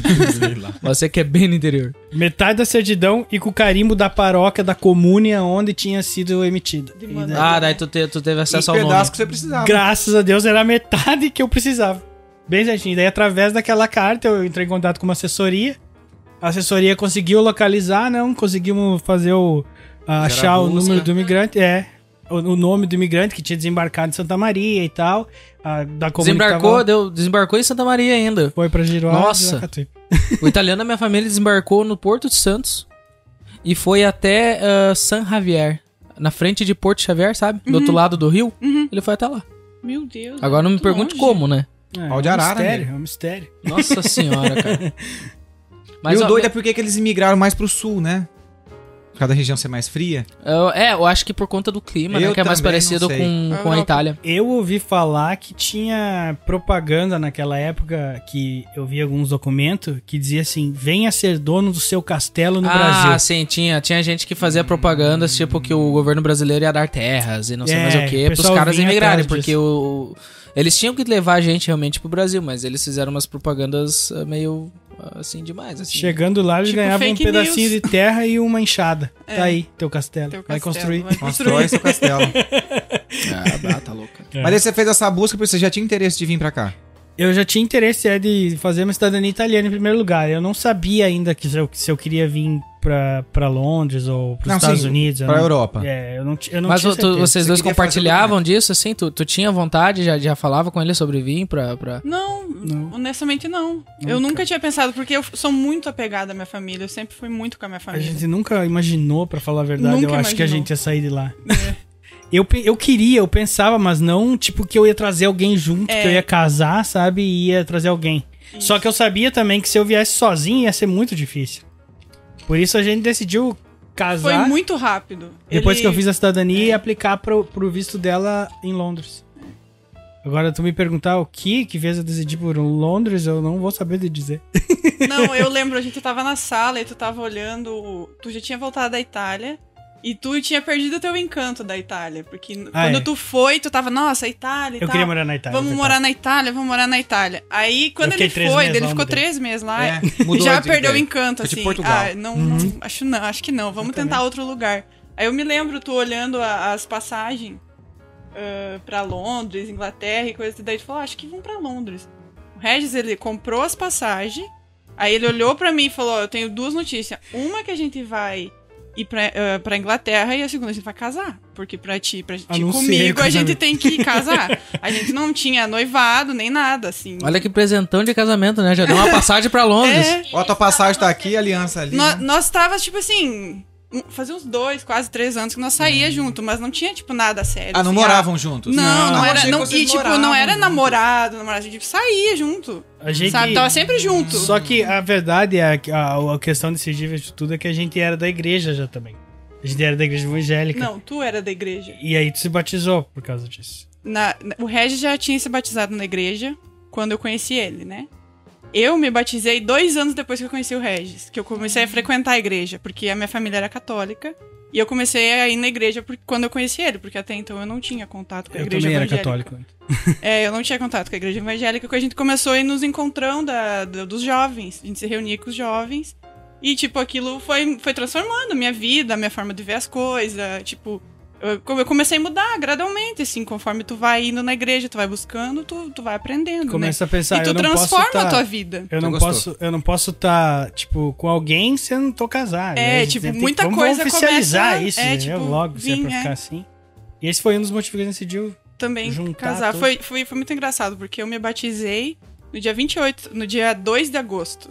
Nós não tinha planos, nós eu não tinha falado nada de casamento até, até então. Eu me batizei no dia 2 de agosto, tipo, uma semana depois o Regis comprou as passagens e, e, tipo, dia 28 de agosto a gente casou. A gente fez o nosso casamento em 15 dias. Tipo, foi super Flash. rápido. Só esperou os sete dias pra ver se ninguém ia lá. Não, na verdade. Discordar do não, na casamento? verdade é um mês, né? Que você tem que esperar. não. Você tem que esperar Acho por é um uma mês. semana, né? É, um mês. Não, não, um mês. por, por lei é uma semana, mas é, os, tem cartório que pede 30 dias. Não, eles pediram 30 pra nós, mas daí, tipo, ah, não vem ninguém até 15 dias, tá? Pode ir. Pode casar. É, não, é sete dias o tempo. É, que acho que por, por lei eu acho que é sete dias. Mas Hum. você pode esperar mais lá, de repente ter um enrosco na vida da pessoa. Eu- Não, esse não é o nosso caso, não, então. não, não era. Mas, daí, mas daí então vocês. vo- Daí vocês saíram já pra Londres. Mas por que que tu escolheu Londres? Porque a passagem tava barata. Ah, eu tenho um amigo meu que já tinha uma, um estúdio de tatuagem em Londres e eles eram da mesma cidade do que eu. Que é o Bruno Weiss e a Liara, não sei se pode falar Putz, o nome. onde é que eu vou anotar os nomes Você já falou vários nomes, eu tô só aqui só pescando. É, depois a gente manda um abraço geral. Normalmente eu tenho É, uma eles folha, eu também tem um negócio aqui de tatuagem. né? É, e aí acabou que eu já tinha eles como referência em Londres. Eu acabei, até quando a gente chegou, eu já fui direto pra casa deles lá, fiquei. Ficamos já entrou em Não, contato, a a gente, gente fi- pode dar um auxílio pra gente quando chegar, um amparo. É. Não, na verdade a gente já fez, já, já programou, assim, a gente ficou, a gente pegou aquele hotel, né, aquele no Air- na- Airbnb. chama, É, a gente pegou, ficou uma semana nesse, nesse hotel e depois a gente tinha que procurar casa, coisa. Uhum. E daí ele, ele ofereceu a casa pra nós, né? Ah. ficou na casa dele até casa dele um conseguir alugar alguma coisa, porque quando chega em Londres... E tanto que o estúdio dele É. hoje é um dos maiores estúdios de Londres, cara. Ele é um cara, tipo, um tatuador excepcional. Um cara, tipo, super famoso em Londres. Olha. E ele tem oito pessoas que trabalham pra ele. E ele é. Ele, ele faz todo o trabalho dele, né? Tem 100%. E oito pessoas que trabalham pra ele numa forma de. Ele alugou as cadeiras. É, alugou É, a cadeira. mas além de em- empreender, ele também faz as tatuagens, que é, é É, sim, pra ele né? entende, né? Isso é uma coisa até que quando a gente falar sobre empreendimento e Negócio- tal, é tipo, tu tem que fazer algo que tu sabe que tu domina. Não adianta tu começar a fazer algo a moda louca que Tipo, tu. ah, vamos fazer... Pra deixar aprender no caminho que vai ser mais complicado. É mais complicado. Hum. Uhum. Mas ele diz uma coisa, quando chegou, quando vocês estavam mudando pra Londres, pra ti, pelo visto, tá tudo novo, assim. Nossa, Quando ele falou Total. que é pra Londres, já saiu pesquisar como é que era, que não, que tu... assim, na verdade eu não tive esse tempo de pesquisar, porque eu tinha que fazer o visto. Uhum. A gente tava Tava na correria do visto. E a questão, tipo, ah, nós, nós. Era dois meses depois de que a gente casou, a gente ia aí, né? Então, tipo, tinha muita burocracia pra ver. Então, tipo, eu não tive esse tempo assim, ah, eu vou parar e vou pesquisar. Em Londres, a gente tinha em contato a Mário e o Rafa, né? Que conseguiram um emprego pra mim, de Nani, que eu cheguei e já tinha esse emprego lá por causa deles. E daí, e assim foi, tipo, eu comecei a trabalhar assim que eu cheguei. Tu já Mas falava tu- inglês? não falava absolutamente nada. Zero. nada. Mas então, tipo assim, mas ia. É, foi, fez a correria do visto pra tirar o Family Permit lá no Brasil. Uhum. Mas não tinha expectativa de trabalho nenhum. Quando chegasse lá, poxa, eu acho que eu quero. Não, eu não tinha, eu não tinha noção. Vou chegar lá, Deus vai Assim, guiar. não, eu não tinha noção Não. nenhuma, era zero. O esquema era o seguinte: a ideia era. Primeiro. Tava tudo esquematizado, né, Regis? tava tudo esquematizado. Primeiro, compartilhado. eu sabia que a gente ia mudar pra Londres e ia ter que descobrir o lugar. Isso é a primeira coisa que a gente faz quando a gente muda. Mas Ia ele levar um tinha tempo. essa visão. Só que ela não sabia como é que funcionava, porque ela não tinha morado fora Não. do Brasil. Então eu já tinha essa ideia que eu teria que chegar, ver como é que as coisas funcionavam em Londres e tal. É, tu tem que comer no teu canto, come quieto e ver como que os outros estão... Fazendo, exatamente. Tu não adianta. Eu, eu conheço gente que chega, que pensa que tem esse sonho no Brasil. Eu não quero dizer que, ah, que tu não deve ter o sonho, que deve ser, mas tu tem que entender que dificilmente tu vai chegar num lugar e tu já vai ter tudo pronto na tua mão, cara. Tu vai ter que correr atrás, tu vai ter que entender como funciona a cultura, como funciona o lugar, como funciona pra tirar o, o, o insurance number, que é a primeira coisa que tu tem que chegar que e ver. faz, Então, tipo, tem muita coisa que tu tem que se organizar que tu só vai saber estando lá, a não ser que tu tenha alguém que já vai te preparar o caminho? E isso a gente fez, a gente, a gente deu a cara a tapa nessa, nesse, nessa situação. A gente foi lá, a gente correu atrás. Eu trabalhei de delivery, comprei uma moto por um tempo, sabe? Porque eu sabia que eu teria que pegar, pra mim aprender as ruas, a, a cidade, que eu falar, ah, eu não quero fazer delivery, eu não, sei, eu não quero estar na rua me molhando, não sei o quê. Mas como é que tu vai aprender como é que funciona o lugar se tu não se envolver de alguma maneira? Tu não, tu não entra do nada num lugar. Tu vai se trancar num restaurante de kitchen porter, tu não vai aprender o que tá acontecendo na rua. Sabe? Tu não vai entender. Tu vai entender aquele lugar, é claro, mas na minha opinião, é claro, tu tem que tu tem que botar a tua cara tapa e tentar entender a cultura em primeiro lugar. Digamos, tu precisa, tu pode ler, tu pode estudar, tu pode tentar, mas só vai conhecer o lugar real, como aqui em Liverpool. Só vai conhecer quando tu falar com alguém mesmo, né? Com as pessoas. Liverpool. Pra é, mim, foi, Liverpool pra é mim foi assim. Em Mesma Londres eu não falava inglês. Eu fiquei dois anos lá e eu tinha muita dificuldade no inglês. Eu cheguei em Liverpool, em seis meses eu tava falando inglês. Por causa que Tipo, o pessoal é mais explica, aberto. Explica. O pessoal de Liverpool conversa mais, né? O pessoal de- Eles se dão mais abertura. Tipo, ah, eu lembro que eu trabalhei numa fábrica. Eu não falava nada de inglês quando eu cheguei. Tipo, simplesmente duas inglesas sentaram meu lado, me puxaram e falaram assim: Ah, oi, tudo bem? Tu é legal. Eu falei, ah, mas eu não falo inglês. E elas olharam pra mim assim: Não, não. Anda com nós, senta conosco no- na mesma linha, vamos ficar junto. E, e só escuta. Elas dizem pra mim: Escuta, escuta a gente conversar. Em seis Esse, meses. esse, esse, foi. Rapidinho. Mas só pra mim entender. Hum. Vocês ficaram em Londres dois anos. Sei. Dois anos Foi e meio. dois anos e meio, é, três. dois anos. três. Você trabalhou dois anos de. Eu trabalhava num hotel. hotel Ah, depois você lá. foi pra um hotel? Não, em Londres eu trabalhei em hotel. Sempre hotel? É. Ah, não deu certo o negócio de Baby Sister? Não, é, eu fiquei só. Fiquei um tempinho só cuidando do, Hum. do menininho. Depois eu fui, fui fazer outras Aí coisas. foi pro hotel, daí trabalhou dois anos num hotel. É. E você fez dois anos de delivery. Eu fiz ali, mas eu tava fazendo já também, já tinha me inscrito pra fazer a faculdade no tempo. Ah, tá. Você fez o curso lá, o Fiz o curso da Rohan. tecnólogo. Era, era tipo um, um curso de business management, que seria um, uma, uma, um entendimento de como ter um business starter, como começar o teu negócio, de como colocar tudo no lugar, como analisar. Eu já tinha essa mentalidade que eu queria abrir um negócio. Esse era. Eu já tinha essa noção, não sabia como, mas eu E queria. não sabia o quê. E não sabia o que, mas eu queria. Uhum. Entendeu? Eu já comecei a est- a estudar isso lá. E aí Inglês. você foi, você E você no hotel. E você fazendo E delivery, faz- fazendo faculdade, você tá- continuou no hotel. É. E aqui você fez hotel também ou não? Não. Não, daí aqui não. Não, Foi aqui só eu lá. já cheguei e já fui nas fábricas, né? Ah, tá. Porque Eu- a Marina, que veio aqui no primeiro episódio, Uhum. ela falou que ela também trabalhou em hotel. E diz ela que é uma correria danada. É. Você trabalhava no hotel grande lá? Eu, ou... eu, na verdade, eu trabalhava no hotel que eh, era um hotel que- e também um condomínio. Uhum. Pra cima, tipo, era três andar hotel, depois oito andar condomínio. Putz. Que era de estudante, tipo, de que fazia medicina, Uhum. enfermagem. Tipo curte, né? É, isso. Daí tinha que, tinha, claro, tinha que limpar os corredores, tinha que tirar lixo. tinha- E o hotel. E nós fazia. E era super longe de onde eu morava. Cara. Nossa. Tinha tempo assim pra te Não. limpar as coisas e tal? Não, não monitorava isso. Não, eles não, não monitoram, eles falam, ó, esse andar é teu, vai e faz. Só isso. Tipo, Quanto antes pra- você terminar. É, quanto antes terminar, vai embora. Mas, Melhor. como sempre, é tipo muita coisa. E é pago por hora, né? É, e é paga por hora. É isso aí, tipo, ela acho que ela nunca imaginou no Brasil que Nunca. ela viria pra, pra Londres pra trabalhar em um hotel. É, então, eu, eu tipo, até, eu até ia perguntar pro Regis ah, qual que era a expectativa quando chegasse aqui, mas ele já tinha bem, bem na Ele- cabeça é, dele, ele sabia ele- como que ia ser. Mas e pra ti? Pra tu mim, tinha era, alguma tipo, expectativa assim, nada. tipo... Eu, tipo, Vocês assim, chegaram ó, no verão ou no inverno? Pra gente entender isso. Foi inverno, outubro. Chegou já escuro. Já, é. 3h40 à noite. Não, outubro não tá tanto não, assim, tá mas tá... Não, mas assim, Já tá começando. pra mim foi tudo muito de surpresa, entendeu? Tipo, eu não tava esperando. Foi, a- foi tudo muito corrido do início, tipo, ao fim do procedimento pra gente vir. Porque a gente não teve Nossa, tempo. que loucura. Foi uma correria. Tipo, quando eu falo, eu digo, tinha muita mão de Deus em tudo, porque é impossível ter dado tão certo da forma como foi e, tipo, direitinho como precisava ser. E, tipo, a gente ter chegado lá, ter onde ficar e tudo mais. Deus, já- Deus já tinha planejado tudo pra nós. Mas e me diz uma coisa pra ti, porque o Regis já morou fora. Como é que foi tua impressão quando chegou? O que tu, tu lembra, assim, que tu, tu bateu um apavor, assim, tipo... Um pouco, lembra de porque alguma tinha coisa? muito. Londres tem muita gente. E a gente é de cidade Correndo pequena. pra todo É, lado. aí, tipo, nós tava. Até os nossos amigos foram buscar a gente no aeroporto, daí a gente já foi passando pelaquela parte do centro. E eu olhava assim, meu Deus do céu.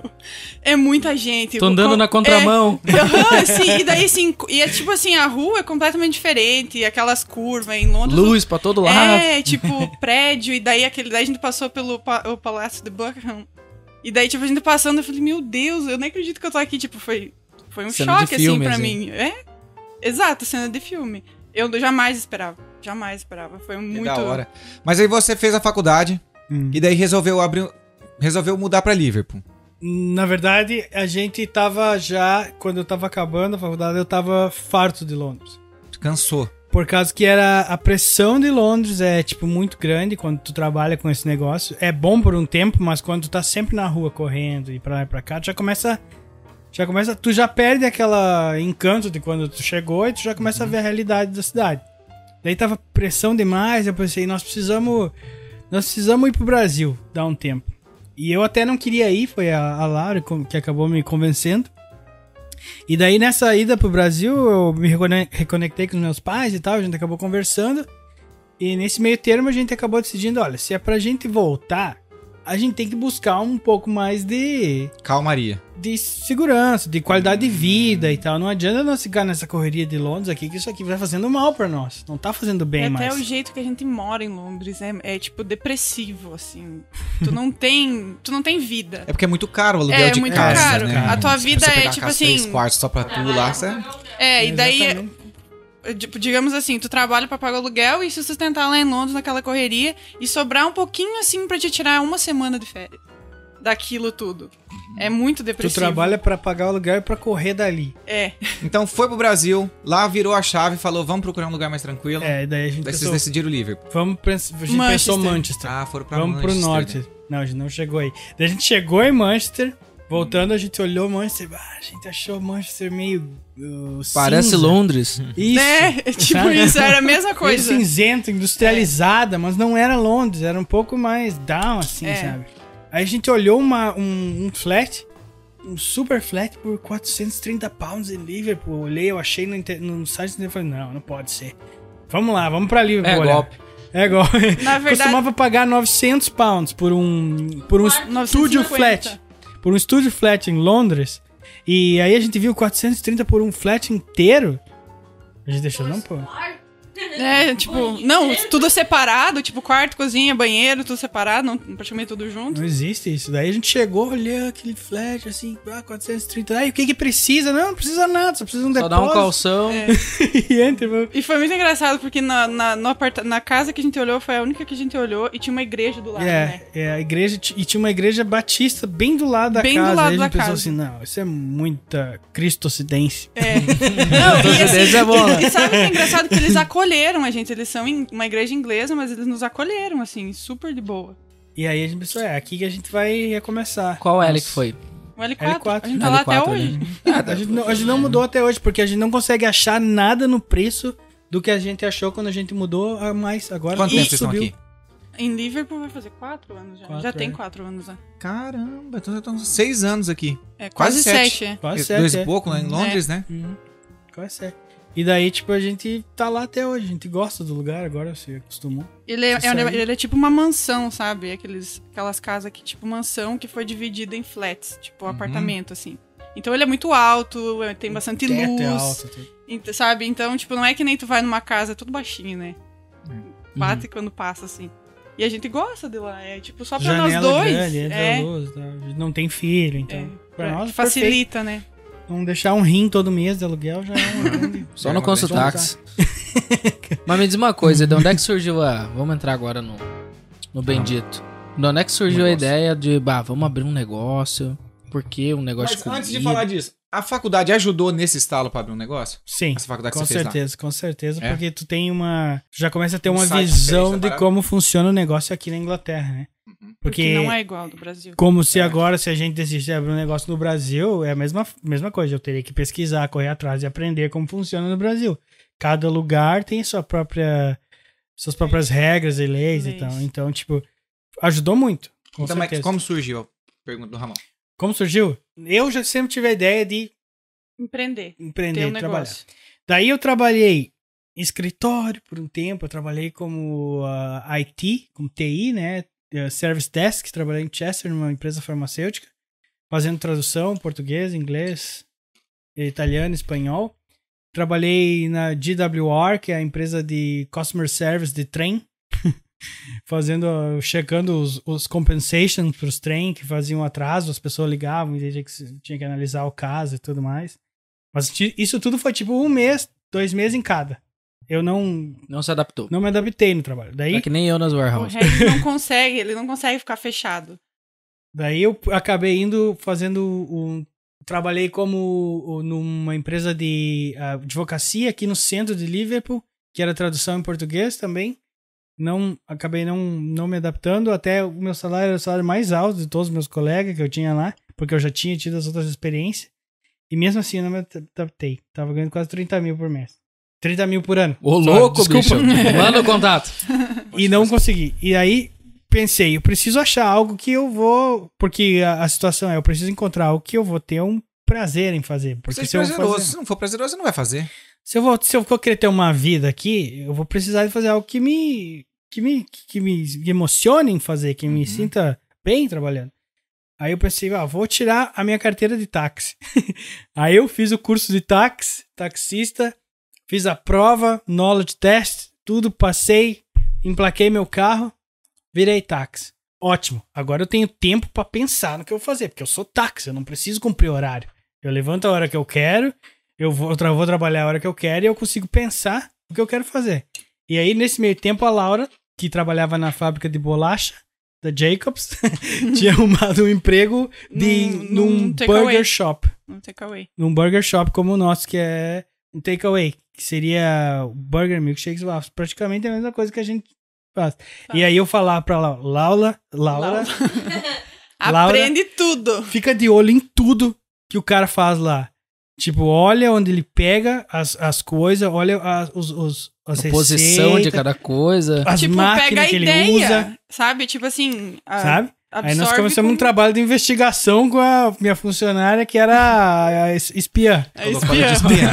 Seu cargo agora, espiã. Exatamente. E daí, tipo, ela foi seis meses, foi que tu trabalhou? É, seis meses lá. E daí, quando a gente achou que ela tava pronta pra nós, impo- nós começar o nosso próprio negócio, a gente foi. de- apareceu um lugar que a gente esperava, né? Que era perto da nossa casa e tal. E aí a gente fechou o negócio, acabou comprando o Na bis, verdade, eu sempre comprando. gostei de, de cozinhar, né? Eu sempre, e essa coisa da família e coisa, a gente sempre, eu sei cozinhar desde muito cedo. Então eu sempre gostei. E o negócio, quando eu trabalhei nessa cozinha, eu fiquei, tipo, seis meses, mas eu sabia fazer as coisas, porque, tipo, não tem mistério quando tu tá sempre envolvida até na tua casa. Tem mistério. É só era mais, era só mais, tipo, é, tipo, ah, onde é que tu, o fornecedor, onde é que é mais barato. Modelo Ter uma ideia, porque tu- até então tu não tem uma ideia de onde que tu vai começar, onde é que tu vai comprar. É, porque se eu for abrir uma hamburgueria, eu não vou lá no Asda comprar um hambúrguer É, pra fritar não, um hambúrguer não. pros outros. Porque ele vai ser horrível. E outra, é, é, vai ficar muito caro. Exato, Eu vou ter que vender esse hambúrguer por 20 libras. É. Aí a pessoa come, continua comendo no McDonald's. claro. Exatamente. Mas me diz uma coisa. Ah, falando bem a nível de negócio, assim, como é que foi a. Minuciosamente, como é que funciona isso? Tu, tu- tu- beleza, tu viu o ponto lá, o ponto tu negociou separadamente e pra pôr alvará, pra fazer toda essa questão aí, como é que funciona isso aqui no Reino Unido? O que acontece que existe na lei aqui no Reino Unido é que tu precisa ter, dependendo do negócio que tu tem, cada situação é diferente. Como o nosso negócio de comida, tu precisa ter o Health and Safety, que é o Food hygiene. Food Hygiene, que chama que é o tipo, um- tu precisa registrar no Consul o teu negócio, o teu lugar, porque daí eles vão mandar uma inspeção lá em até seis meses a um ano, vai ir alguém lá de surpresa para inspecionar o teu, teu lugar. Mas tu já pode estar funcionando. Já pode estar funcionando Tu depois precisa de se 28 dias. registrar, tu tem 28 dias pra fazer isso. Só que, por exemplo, quando eles vêm, aí eles passam pente fino em tudo. Tu tem um livro que é mais ou menos desse tamanho assim, o Tu tem- código da comida. tu tem que saber decor tudo aquilo que eles pedem. A temperatura da carne, temperatura do, do, do- dos freezer, Fridge. tipo, quanto tem que ser, e tudo tem que estar, tu tem que sempre checar todo dia, tu tem que preencher um. Tipo, Final do dia tem que preencher um formulário que tu tá checando, porque eles vêm e fazem todo esse. esse- eles olham todo esse, esse E lado como da higiene. tu armazena tudo também. Como tu não tu pode armazena. misturar tudo, porque tem cross-contamination, tem muita coisa que envolve. Tu tá Com- trabalhando com comida que pode vir, eh, tipo, se tu não armazenar do jeito certo, ou se tu misturar, pode, eh, tipo, criar uma bactéria, É, uma alguém ficar diferente. doente, alguém passar mal. Então é tábua. muito, é muito de- detalhado, assim, tu tem que Detalhado. ter muito, muita visão, assim, e cuidado, né? E daí- Mas, é, mas essa, essa vistoria aí aconteceu só lá depois do, do- desse tempo ou acontece assim de vez em quando eles- aparece um cara Eles lá? podem aparecer a A qualquer, qualquer momento. momento. Eles podem entrar alguém, o fiscal entra com licença, vamos checar o Food Hygiene. E daí eles têm, tu pode ver que nos lugares tem aqueles rating, que É. é uma plaquinha verde que Uhum. tem a de 1 a 5.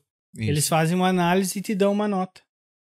E daí também tem outra parte que é a parte do prédio, que daí tem a parte da segurança de incêndio. Tu tem que estar com tudo o- os, os, os exti- ex- extintor de Extintor. incêndio tem que estar em validade, tem que ter um projeto lá que se caso pegar fogo tem uma- um escape de saída na frente e atrás, sabe? Tem toda uma legislação que precisa ser checada para ver se tu tem o direito de estar tá aberto. E a questão do, do extintor de incêndio também é anual, que tem que ir alguém lá inspecionar, ver se tá um certo. laudo. Ele bota até um label de cor diferente cada ano. Então é uma coisa que não é tipo, ah, fiz hoje, esse ano vou demorar aqui três anos, vou fazer de novo. É anual.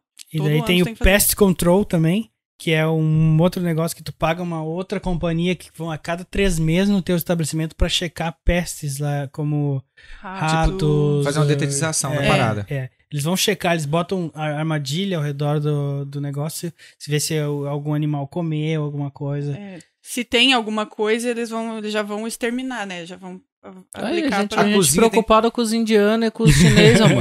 A cozinha tem que ter o. Mas não é todo restaurante que, que tem. Cozinha. É, Isso. tem que A ter uma tem proteção ser nas paredes, porque de alumínio. É, o- nós temos no a estrutura restaurante, do é. prédio pode ser, por exemplo, se, se o prédio estiver rachando, por exemplo, Vai cair farelinha. pode cair, farelo. eles podem mandar tu consertar aquilo e fechar. Pode fechar por até um mês, eles te dão uma, No. um notice, tu tem um mês pra consertar aquilo, eles voltam em um mês, se não tiver consertado, eles, tu Tu pode ser fecha. multado e tu fecha o teu negócio. Tipo, a legislação é bem, é bem pesada, só que é, a gente sabe que aqui em Liverpool, com a, com, com a pandemia e tudo, ficou tudo mais devagar. Então, tipo, eu não acredito que, que eles vão nos lugares e apareçam de surpresa agora. Eu acho que eles ligam, na maioria das porque nunca ninguém apareceu até hoje faz um ano que a gente tá lá. Só que a gente, a gente sempre Só que tu tem que tá procurou fazer tudo é. certo. Porque, por exemplo, não adianta tu, tá ah, preparado, vamos né? fazer, e daí, e daí se chega, te liga, como é que tu vai fazer dois, três dias organizar? Tu Sim. não Não, tem que ser uma coisa constante. Mas o que, que tu falou que tem, tem restaurante que não precisa. Não, tem restaurante que simplesmente não coloca. Tipo assim, a gente foi lá, fez o curso, aprendeu que precisa ter isso, tudo, tudo detalhado, o que que precisa fazer. Mas tem restaurante que não digo, aplica. mas tem restaurante que não precisa Não, fazer não, tudo não, isso. É eles não aplicam. Ela quer, Ah, ok. ela quer dizer que. Aí Entendi. já é um assunto polêmico que nós falamos, também fica complicado, entendeu? Então já vamos repensar no É. do chinês. seu, é. Cada um sabe do seu. Cada um sabe do seu, mas tipo, tem uma legislação, uma legislação bem pesada pra fazer para produzir produção de comida De no. Reino Unido. do então, tipo, Por isso que o chinês é tão gostoso, né, amor? Nossa. A gente não quer falar, né, mas Gosto bem. não quer entrar em polêmica, É um mas, isso, mas né? isso é uma coisa muito importante. Tu tem que ter esse cuidado com o teu cliente, porque tu imagina tu ficar fazendo as coisas de qualquer jeito, Sim. tu pode estar submetendo alguém a ficar doente, É. tu, eh, tu tá trabalhando com vida também. tu comprar tua comida num lugar que não tem essa legislação, que não tá sendo, sabe, às vezes tu tu pode tu pode acabar no hospital, porque a pessoa não tá seguindo a regra do que precisa pra higiene. Imagina, cara. Tá? Eu, eu tava trabalhando coisa até há pouco uma, numa warehouse de comida, assim, de, um- de uma rede de mercado grande. E eu, eu realmente me surpreendeu a limpeza. Me surpreendeu, cara. Tu derruba um papel no chão, tem uma menininha que vem com, com um truquezinho atrás, ela só com um, um bracinho, Junta. ela pega, ela nem desce do truck, nem para de andar, ela só junta aqui, joga pra trás, vai fazendo. Rapaz, é uma habilidade. Sério, não é incrível? Se tu passa num corredor que tem alguma coisa derramada, na próxima vez que tu passar, vai estar limpo. Vai estar limpo. Vai estar limpo. É incrível, assim, a limpeza, assim. Mas essa questão da, da limpeza também, quando você tá no dia a dia do trabalho, cai uma gordura no chão, você não cata um pano e vai limpar, você segue a vida. Não, é. Com Não, certeza. por exemplo, tu vai assim, de porque- acordo com o que tu pode fazer. É. Tu tem que manter todo dia. A limpeza e Mas limpa limpa todo, dia, tipo, no final do, do expediente. Expediente. Acabou, poxa, vamos Mas tenta ir lavar. mantendo, né? É, eu, eu, eu sou muito, assim, com limpeza, eu quero estar sempre tudo muito limpo. Então, por exemplo, se me sobra um tempinho ali e eu não tenho nada pra fazer, eu já vou limpando, já vou organizando e É, adiantando. porque adianta o serviço pode ir É, embora, né? isso. Sim. Você já adianta aquilo ali antes. Sim. Mas e pra começar o negócio? É, o investimento que faz? Você tira todo do teu bolso, você pega esse projeto, vai no cônsul, apresenta, faz igual os indianos, pega a grana, compra uma Mercedes e vai dar um rolê. Eu, Tem- eu queria, eu queria adicionar uma pergunta. Tem. Tu chegou a ver se tem possibilidade de financiamento, alguma coisa assim nesse Tem. sentido? Então, Tem maneiras de fazer isso. Tem, é, é claro que a maneira mais fácil é tu ter o dinheiro do teu bolso E começar o E negócio. começar. e não dever nada pra ninguém. Porém, se, como não é a realidade de todo mundo e de muito, muito poucas pessoas podem fazer isso, tem um, o Business Startup Plan, que chama. Uhum. Que é um tipo um- uma aplicação para um financiamento que tu coloca no governo. Só que para isso tu tem que ter todo o plano de negócio montado. Por um ano. Tu tem, é um negócio super trabalhoso, tu consegue, mas se, se tu realmente quiser, é possível. Porém, exige demais, porque tu precisa saber realmente o que tu tá fazendo. E quem de nós sabe o que realmente tá fazendo quando começa alguma coisa? Quantas pessoas sabem quanto tu vai. Qual, qual a tua Mas estimativa? eles, ah, eles querem uma estimativa que Uma você. estimativa. Ah, quanto você acha que você vai ganhar? Isso. Qual a tua estimativa de retorno para daqui a um ano? Do teu Ah, ainda tem turnover? um retorno ainda. É. Não é o bruto. Não é só Não, o bruto. é. Tipo, Quanto- ah, quanto que vai. Quanto tu vai reti- quanto tu vai conseguir pagar, quantos funcionários tu vai ter, qual vai ser o teu giro. Isso é uma coisa tipo super difícil de tu estimar, mesmo porque tu não conhece o teu público ainda, mesmo que tu tenha feito a SWOT análise, que é Uhum. Strength, uh, Threats, Weakness e Opportunities, que é tipo, uh, vamos traduzir agora, é as, as, as pontos fortes do teu negócio, as ameaças, as oportunidades e as e as e as e as fraquezas, SWOT, então, yeah, né? e as fraquezas. Tu faz análise do local onde tu quer, de como é o teu público, faz toda essa análise entendendo como isso vai funcionar, é impossível tu prever, o que vai ser isso em um ano, porque... Acho, acho que é difícil mesmo se tu abrisse na tua cidade, ia ser difícil. É, não, tu Do tipo, tu conhece, tu conhecer. viveu ali, cara, já é difícil. Não, imagina. Não tem como, não tem como prever nada. Exato, imagina fora. Poxa, você prevê, ah, eu, poxa, eu prevejo, vou abrir uma bicicletaria e daqui três anos a minha bicicleta vai ser mais cara do que o Tesla. Pronto, eu vou. O senhor duvida? Então Vou- assina esse papel Assina aí com esse papel. empréstimo aí que eu vou lhe mostrar. Preciso de um milhão de libras. Vou fazer uma associação com o Elon Musk e agora a gente vai criar, não a SpaceX, mas a gente vai criar, sei lá, a Space, tá A de X, agora, é. né? Space J, que vai ser a minha, a minha parte, entendeu? Não tem como a gente fazer uma previsão dessas, Sim. igual você tá falando. Sei, Pô, o ponto forte do negócio, quando você tá imaginando de criar ele, você sabe. sei. O ponto fraco dele, você sabe. Hum, A oportunidade, aí começa a ficar mais difícil. é. Quais Não, a oportunidade que eu vou ter. Eu vou falar o que lá pra eles? Poxa, ó, se passar alguém vendendo um hambúrguer de 30 centavos, eu vou comprar. Do cara, não tem como você prever uma parada dessa. Até porque eu Hum, é, não, não- não estou dizendo que você compra um hambúrguer, tá? É- É, dado como exemplo, viu? Não tem como você prever que você vai comprar o- a carne. Ah, ah, eu prevejo que a carne vai baixar, eu vou conseguir moer ela, vai ficar mais barato pra mim.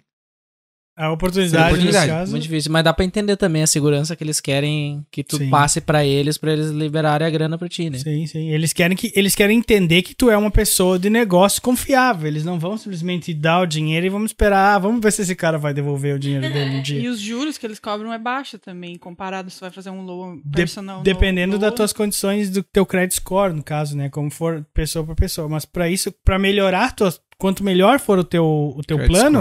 Ah, e o melhor plano. for o teu credit score Ah. também, o conjunto vai dar um melhor financiamento pra ti. Entendi. Sabe? Isso pode ir de 6 mil a 50 mil pounds, a 60 100 mil, mil. pounds, 100 mil pounds. Dep- é até 100 mil pounds, Acho eu acho que é o máximo, 100 né? mil, 100 é. mil pounds. Então imagina, se tu for capaz, se tu for inteligente o suficiente de criar o plano, Não é nem inteligente, é convincente. o Convincente. suficiente. e é tudo escrito em inglês, é tipo várias páginas, não é uma Eu página até, eu até comecei a aplicação, eu fui aprovada pra aplicação, só que daí eu não cheguei até o final, porque eu falei assim, nossa. Porque a gente ainda ia ter que, além de botar o dinheiro que a gente botou, a gente ainda ia ficar em débito e ter que pagar aquilo seria um, é um gasto a mais que tu tem quando tu tá começando um negócio, então tu também tem que pensar. É. Tu quer, tipo, entrar de- devendo o menos possível. Pra te poder, partir dali, começar o teu capital de giro, É. sabe? Sim. E até o business se estabelecer, Se não existe estabelecer. business que vai começar rendendo ah, milhões na primeira semana. Isso é ilusão. É. Então o negócio vai girar por um ano, dois, até ele começar a rodar. A realmente. rodar. Esse não é o teu primeiro business, né? Porque você teve a. A lotérica. A lotérica, Sim. certo? Quando que é- onde que é mais fácil de tocar um negócio? Aqui ou no Brasil? Aí já. São, são negócios diferentes, eu sim, entendo. Sim, sim. Claro, mas aí já entra o fato que a gente sente muita falta aqui, o apoio. Porque no fim do dia. Apoio do? Da família? Da É, família, Ah. das pessoas. Não, não vou dizer da comunidade brasileira, que isso é besteira, porque eu tô da comunidade inglesa, de na- nada disso. Falta apoio no fato de, por exemplo, se eu começar um negócio no Brasil, eu sei que meu pai, meu tio, minha tia, minha familiar, se eu tiver um problema, eles vão estar lá pra mim. Dá um suporte. Pra dar um suporte. Aqui, se não tá certo, eu não vou explicar pro meu pai o que tá dando errado aqui na Inglaterra. Ele não vai saber. Ele não vai entender. Mesmo que ele queira ajudar, sabe? Isso, isso é uma coisa que a gente sente É, bastante é falta. complicado na hora que vem uns pepinos assim, fica, fica difícil. tu acaba é tu e Deus e a tua esposa, sabe? Tu tem que ver o que tu vai pensar, como tu vai fazer, como que eu vou pagar agora aquele ah, supplier lá que tá vindo essa semana que vem, precisa vender tanto essa semana, e aí como é que eu vou fazer? Vou, vou, vou meter uma promoção, vou fazer não sei o que, tu não tem aquele, ah, pai, por exemplo, tô com um déficit lá no negócio hoje, precisar de uns mil pounds pra fechar a conta, não tem isso, não tem como mandar dinheiro do Brasil pra pra apoiar um negócio aqui no- na Inglaterra, porque o- a conversão é horrível e, e não, não tem fundamento, sabe? Sim.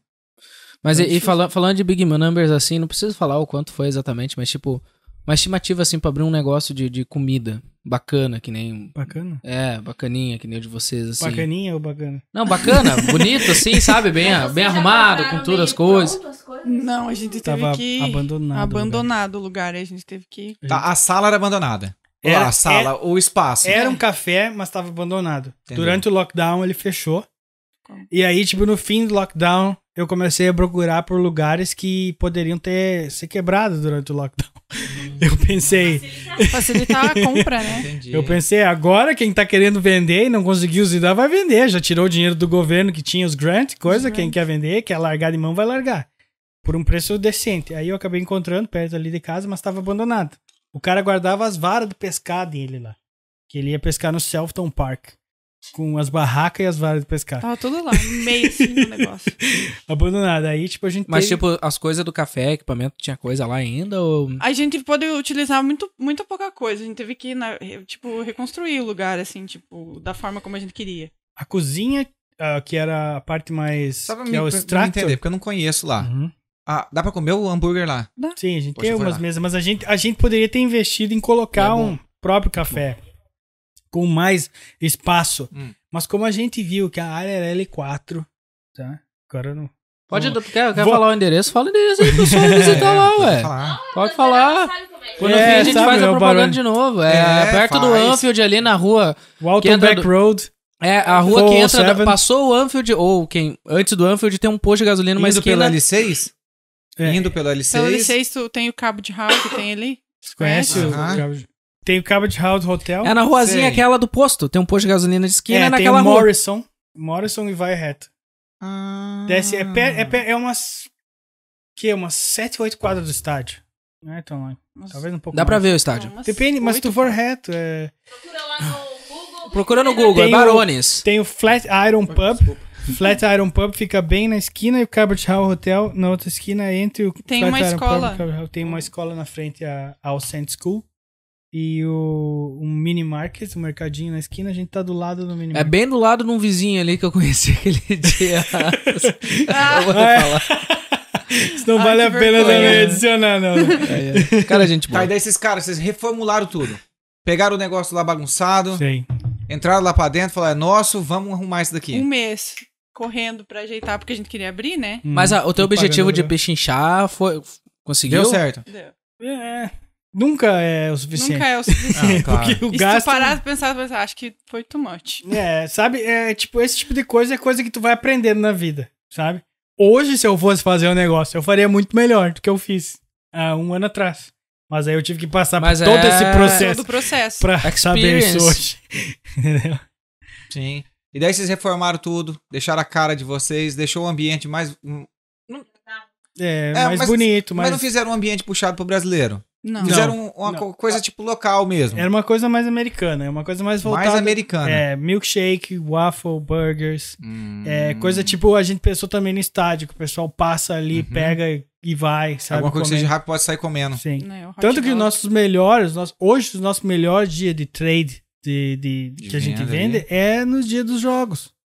A gente, a gente vive pelo dia de jogos hoje. É claro que a gente tem os nosso, nossos clientes que vão, o pessoal que vai diariamente ali e tal. Tem as companhias, né, que a gente tem. Mas o as- dia que a gente consegue fazer o negócio girar. Tem entrega, né? Pelo Uber. É, tem a Hum. Uber, Vocês- vocês tem a estão na Uber. Jacity, tem a Deliveroo é. também, as três companhias a gente tá. Ah, estão no- nos aplicativos Sim. também. E os melhores Tem que tá, né? Sim, sim, é. Tem que estar. Tem que estar, né? Poxa, vende pra, pra cidade toda daí. Isso. Mas, mas eu, eu eu queria, eu queria Eu fazer quero uma fazer uma pergunta, pergunta ali, que eles já entraram, né? Eu queria saber quanto tempo foi isso. Porque o Hum. tempo de vocês decidirem foi, foi- quanto tempo assim, tipo, ó, agora nós vamos, tá aqui a grana, nós Como vamos tudo Que a Foi- gente fez que na a gente faz é rápido, foi rápido. A oportunidade veio. Bateu, a gente pegou e vamos investir, vamos trabalhar e quantos meses assim, o total até Meses. reformar Um e mês. abrir? Um mês. Um mês. né? Nossa. A gente a em gente 30 vai dias vocês comprou, limpou, organizou, refez Botou a equipamento. botou a. E eu queria, É. a gente queria ter aberto até antes, só que a gente teve os imprevistos com o pessoal que ia refazer Sim. algumas coisas pra nós. o aluguel tava correndo. é, Tipo, já tu tava antes a pagando gente aluguel, então... Antes a gente abrisse, antes a gente começava a render alguma Claro. coisa pra ajudar. Claro. Porra. não eu é achei que fácil. era mais. Não. Nossa, 30 dias, cara. Deixa eu fazer uma pergunta. Atender o povo inglês. Lá vocês atendem a, a galera local. É, é a nossa... É a, a Como que maior- é? É tranquilo. Bem tranquilo. É. Eles são bem tranquilão? São. Sim, sim, Super. eles são educados. Até Não vai os moleques de balaclava lá, treva em cima das mesas e fica correndo igual nos McDonald's. Já não? tentaram. Já foram, Mas já eles foram. Não, eles não se Já tentaram, passam, mas nós assim. puxamos a peixeira. No Rio Grande do Sul não se faz isso, tchê.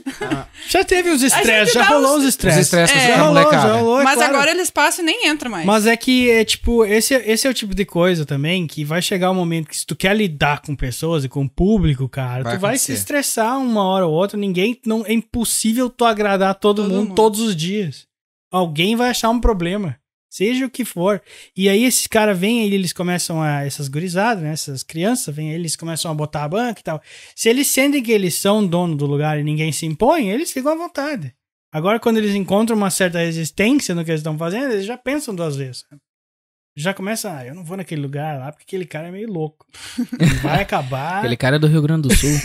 Ou, tipo, eu acho que também quando é, tem, quando é mulher, eu acho que eles não, não vão muito assim, sabe? Eles não, não se passam Não se muito. passam. Porque Tipo, quando eu tô sozinha ali, eles vêm, tipo, eles falam uma coisa, uma outra, mas eles não pulam, eles não, tipo, não tentam me ameaçar nem nada, entendeu? Mas quando o Regis tá lá, eles já querem, tipo, se prevalecer, eles né? querem, tipo, bater Eles querem, boca. eles querem, eles querem Discutir. tentar fazer tu agredir eles. É. É. isso que eles querem. Eles querem uma confusão. É. A gente já viu umas confusão muito feia ali ao redor da nossa área ali, e pelo fato do, do mercadinho do lado deles serem indiano e tal, eles são pior com eles do que são conosco. Talvez pelo fato de nós conversar com eles e tentar.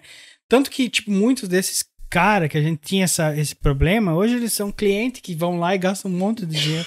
É. Tipo, A gente não quer nem saber de onde eles tiram o dinheiro, mas eles Mas eles um vão monte, lá e gastam.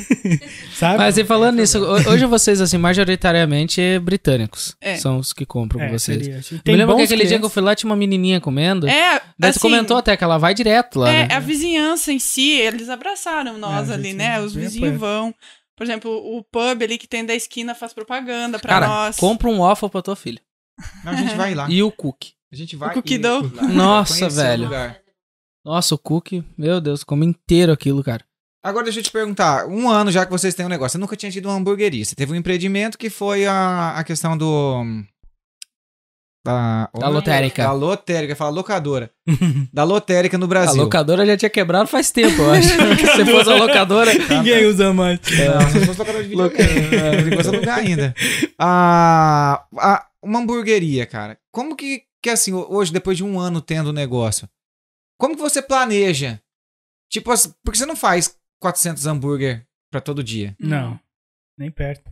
Não, eu digo assim, vou, vou fazer 400 hambúrguer aqui pra deixar porque vai estragar também. Não, não Ah, eu mas não é que não é assim que isso. funciona. Não faz assim. Não. O hambúrguer, a nossa ideia do nosso hambúrguer, ele é um hambúrguer fresh. A gente pega a carne, tipo, direta do, da, do Da açougue, butcher. cada dois dias a gente pega a carne, a gente não congela nada. Como se tu vai, no, tu vai comer um hambúrguer aí em muitos lugares, cara, os caras servem uns negócios, sabe?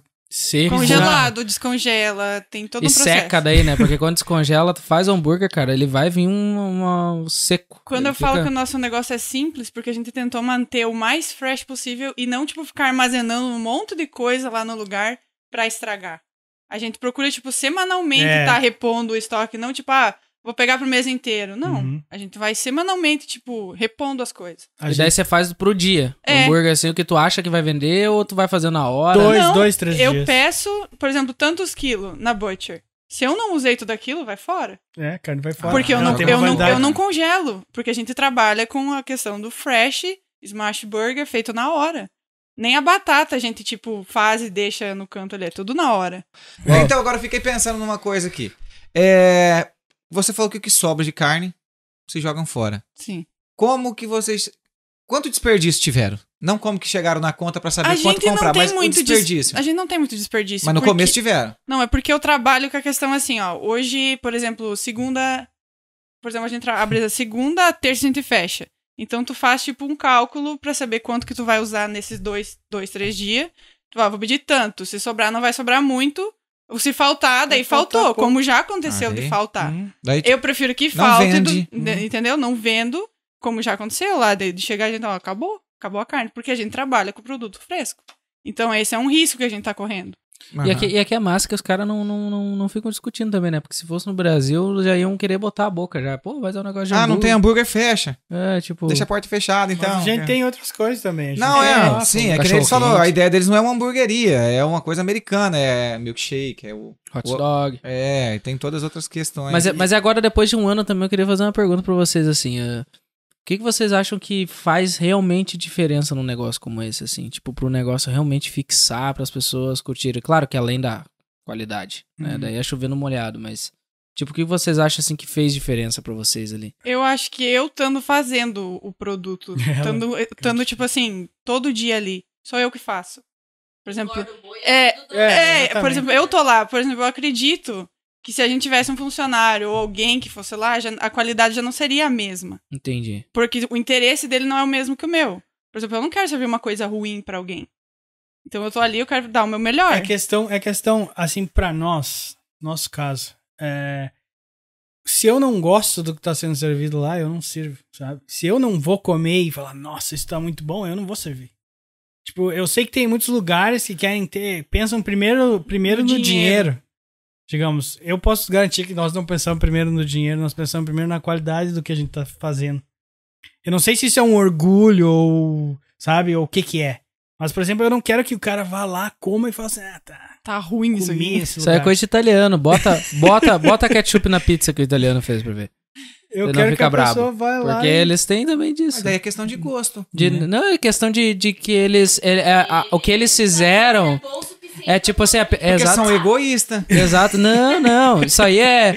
Tipo assim, eles não querem que. é, Eles entendem que aquilo foi feito daquele jeito, com que eles botaram o, o amor, entre aspas, deles em cima daquilo. Cara, na Itália. Capricho. Na Itália não existe essa. Tipo, a gente come pizza no Brasil, agora entrando no assunto, mas rapidamente. No Brasil a gente come pizza pelo recheio. Na Itália pela não. massa, tu Na come- Itália tu come a massa com algum saborização de alguma coisa. Mas o, o lance é que na Itália toda a massa ela tem destaque. Toda a massa. Tu vai comer um macarrão, o macarrão tu vai sentir o gosto do macarrão. Sim. É assim na Itália. Então, quando eles te servem as coisas lá, eles já servem assim pensando que já tá bom o Não suficiente. Que não precisa mais nada, entende? Eles têm essa coisa assim porque eles já se entregaram, entre aspas. Eu acho que vocês devem ter um pouco isso da, da pouco, família de vocês. Aquele orgulho da, é aquele orgulho de ver que a pessoa, a Laura, eu sinto mu- muito que quando ela vê as pessoas comendo, ela fala assim, Tá ela bom. fica feliz, sabe? Ela Ah, como os- que não? Tipo, tu tá fazendo um negócio, é, tu- a pessoa tá gostando do que tu tá comendo, como que tu não vai ficar feliz? Tipo, sabe, a questão de, de- também de respeito, né, pelas pessoas. Tu, tu vai lá, tu vai pagar, tu, tá- tu vai pagar 7 pounds um burger, digamos assim. tá? O mínimo que tu, tu- tu espera é que essa comida seja boa. Cara, eu tive uma experiência uma vez em Landuno, só dando uma, um entre parênteses aqui, foi no dia do meu aniversário, a gente tava em Landuno, em Wales, e a gente foi num- numa pizzaria lá, e era uma pizzaria, tipo, totalmente temática. Parecia Itália, Parecia mas parecia Itália. um filme da Itália. Não um- nenhum lugar assim. Não era nenhum. Não era Não era o lugar que o cara tá acostumado a ver na Itália, É, né? É, Aquele era, parecia restaurantezinho. aquele negócio de filme, assim, tudo temático, sabe? Daí chegamos lá, pedi a pizza, cara. E o cara me serviu uma pizza, assim, que parecia a pizza que o cara comprou no Asda, sabe, cara? Sabe a tristeza, aquilo estra- Depende qual do Asa, que tem uma do Asa que é muito boa. Não, as ruins do As ar. Mas a gente pagou 20 pounds, cara, sabe? Aquilo, aquilo, tipo, estragou meu dia. Sabe o que é assim? É ruim pagar comida, né? É, a Maria, a Maria que eu diga, a Maria ela não gosta de muita coisa, daí quando ela compra um prato que eu digo, amor, tu tem que experimentar, nunca mais falo. Porque sempre dá errado. É? Não adianta. Eu, pra que que eu vou pagar numa coisa que eu vou experimentar? Isso eu não gosto. Vou jogar meu dinheiro fora. Então eu que prefiro pagar por uma coisa que eu sei que eu gosto. Gosto eu de comer. vai ter ela sempre pede a mesma coisa. Um dia que nós vamos no restaurante nós pedimos três pratos pra ela. Porque É, eu um, experimentei dois, não deu certo. Um, um, ela, um a gente foi na. Vamos ver se é bom. Daí, cara, eu juro pra ti, serviram a massa um cheiro de ração. Era um, era um restaurante. é, cruz. restaurante chinês, sabe? Um cheiro de ração, cara. Sério, mas quando chegou. Quando chegou a, quando chegou a ração, eu ia falar. Quando chegou o, a, a massa, ração. um cheirão de ração, e a Maria olhou pra mim. Cheiro de ração, né? Eu, capaz. Eu fiquei Tá bem uma quieto pra Eu Eu vou deixar dar uma dica. Eu vou dar uma dica. Pede a comida. Diz pra ele pedir a comida e daí tu dá uma provada. Se tu gostar, tu pede, senão. Que eu É, faço aí o assim. cara Daí a come, gente né? mudou, Exatamente. Maria, eu Não, vou pedir esse aqui o que eu sempre gosto. Mas veio pura pimenta. Nossa. Daí tivemos que pedir um outro sem pimenta. Cara, e nós chegamos em casa no outro dia, a gente ia sair da ração, mas nós colocamos atum, colocamos creme de leite. Pra tirar o um gosto da ração, a gente tirou, botou um monte de da coisa. ração não saiu. Não teve jeito. O gosto mudou, mas o cheiro continua. Continua Não, mesmo. Comida de cachorro. Tá louco. Mas ó, falando do hambúrguer. Você falou que é, vocês colocam dedicação. Vocês criaram a, a receita que vocês fazem. né? Aí tem a questão do valor, nem vocês falaram, tem a questão da qualidade, tem a questão de tudo. Só que, o que, que vocês falam do hambúrguer do McDonald's? Horrível. É? É, indus- E por que que vende tanto? Não, é porque é É, industrializado. é industrializado. Eu acredito que é porque, tipo, é, é muito prático, é muito fácil, já tá pronto E é lá, barato. E é, e é rápido. E, E, tipo, muito barato. O McDonald's não, o McDonald's ele não trabalha mais com hambúrguer. Sabe que ele trabalha com o aluguel de terra. Ah, não, Cada- mas isso já foi desde o do começo. Foi, acho que só uns três ou quatro McDonald's que foi a questão de vender franquia. Depois Sim. a gente já começou a comprar o terreno, É. Sim, construir e o prédio dono e aluga. Aluga. Eu acho, eu acho que o lance do McDonald's é muito mais a propaganda. É. A propaganda deles é. Não tem a bater, entendeu? No McDonald's, tu passa na frente de um McDonald's, pelo cheiro, você sabe que tem um McDonald's. Tu entra no McDonald's, tu vê os arcos, tu sabe que tem um McDonald's. Tu entra dentro do McDonald's, o teto É ele tipo, é enfeitado, o chão é enfeitado, as mesas têm as marcas do McDonald's, a- a- a- os restaurantes são todos iguais. Então, eu, pra mim, eu acredito que é muito mais pela propaganda deles. É. Tem alguns lanches que são, assim, até que gostosos, entre aspas, mas, cara, nem se compara Hum. a comer um smash burger ali. Um hambúrguer. Fresh, eu eu é. entendo, eu só tô perguntando porque vocês trabalham com hambúrguer, Uhum. certo? É só por questão de perguntar. Né? O que, que vocês veem do McDonald's? Eles, eles são uma empresa que a gente não pode, como tu, tu mesmo disse, a gente não pode comparar. comparar, porque é uma coisa como uma Coca-Cola. Tu vai falar. É, não Tu tem vai como. falar o que da Mas eu não fiz Coca-Cola? pergunta cara? comparando nem competindo. É, é questão pra, assim, pra dizer, porque vocês trabalham com hambúrguer. Eu, por exemplo, trabalho com bicicleta. Por exemplo, pra mim, A Coca-Cola é A gente horrível. queria que tu dissesse que é uma merda o hambúrguer no McDonald's, mas tu não falou. Agora pera- não vai mais ter peraí, corte nesse Peraí, eu vou falar então. Eu vou falar, eu vou falar da Coca-Cola, não vou falar do McDonald's. A Coca-Cola é horrível. Todo mundo sabe que faz mal pra saúde, o troço é cheio de açúcar e. todo mundo É horrível. E mesmo assim, todo mundo toma. Né? Entendeu? É que você não vê gente tomando Coca-Cola chorando. Coca-Cola, você só vê gente tomando Coca-Cola sorrindo. Coca-Cola é tipo reunião de família. Vocês falaram muito de família. toma Coca-Cola Coca. é reunião de família. Daí só dá aquele assim ó, na mesa, vendida, Quando dá aquele, quando dá aquele tss na mesa, todo mundo com o copo. Não, mas tem que ter Coca-Cola. A Coca- Coca, a Coca em cima do gelo. Pá, pá, pá. É gostoso, né? Mas então, é, é, eu acho que esses, esses negócios muito grandes, assim, eles são muito pelo pelas marcas que eles deixaram, entendeu? Sim, Os caras né? são muito, muito bons em propaganda, sabe? Né? Porque o É, sabor, Repete. Sabe? O sabor, cara, o McDonald's é um ou outro que eu realmente, assim, tipo, quando eu tô- o cara tá com fome, tá com pressa, É, mas o aí que breakfast tá. até que é gostoso. Mas é porque é diferente. Exato. Exato, não é carne. Não, e aí que tá, eu tô falando uma coisa interessante. Aí que tá, por exemplo, aqui é normal as pessoas estão correndo pra trabalhar, pra pegar o trem, pra pegar o ônibus. Então, o que, que ela vai comer? Ela vai num restaurante, ficar esperando 5, 10 minutos pra pegar uma Se comida. fosse, né, 5, 10 minutos, ou vai né? ali e pega assim, ó. Ah, eu quero comer o Mac, vou lá e pego e vou embora. Eu tenho cinco crianças. Eu vou gastar. 20 pounds, 10 hambúrguer. Vou, é, vou gastar 20 pounds com 10 hambúrguer ou vou gastar 50 com uma qualidade de comida melhor com minhas crianças? Eu vou no Mac. Eles ganham um brinquedinho ainda e uma caixinha e saem feliz. É. É, verdade. Eles ainda ganham um brinquedinho. Né? Ah. Mas olha só, falando, aí, voltando ao negócio de vocês, assim.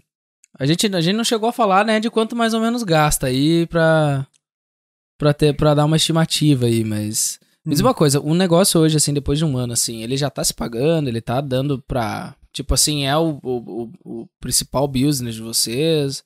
Eu posso dizer que o nosso negócio, a gente foi muito afortunado, digamos assim, Feliz, é, com porque ele sempre se pagou.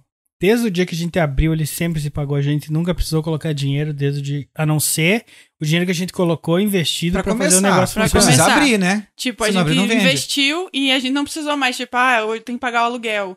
Hum. Aí vamos tirar aqui do nosso dinheiro pra pagar. O business se pagou desde que a gente abriu. Sempre, sempre, se Sempre. pagou. Foi uma benção, assim. Deus prosperou, assim, nesse ponto, assim. Porém, você- e eu você- posso dar um spoiler também, que a gente já tá com outros planos pro futuro relacionado ao business, que eu não, eu não quero, tipo, ser, entregar jogo aqui nem nada pra ninguém, né? Porque é uma coisa que a gente tá que a gente ainda tá trabalhando tá ainda. trabalhando. Então, tipo, a gente pode ser que a gente possa mudar tudo do dia pra noite. Como a gente já fez até na nossa vida até agora. A gente tem planos A aí que pode- pro futuro que a gente não garante que o Barones vai continuar da maneira que ele tá. Pode ser que ele vai mudar, vai se tornar A diferente a forma como ele trabalha. Porque nós acreditamos que o Barones não é o lugar, mas sim o nosso menu. Então, talvez nós temos um, nós estamos planejando em algo aí que vai reduzir nossos custos e talvez vai ser também uma saída para nós, para ter um, um giro maior do que a gente esperava. Vocês nunca pensaram assim, tipo, a possibilidade de tentar fazer, tipo, uma franquia ou abrir outra filial? A gente já pensou. Ó a cara do Regis.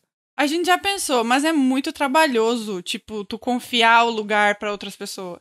Porque como a gente falou, o nosso negócio é bom porque a gente tá ali, tá fazendo, o pessoal sabe, confia na gente também, porque sabe que a gente vai entregar um bom produto. A gente tem medo até de funcionário, de colocar alguém que vai acabar a qualidade não ficando a mesma, então, tipo, é step by step, né? Digamos, Uhum. pra fazer, pra pensar em franquia, nós teríamos que fazer primeiro esse negócio voar, né? Pra depois pensar em abrir um segundo, abrir um terceiro e depois.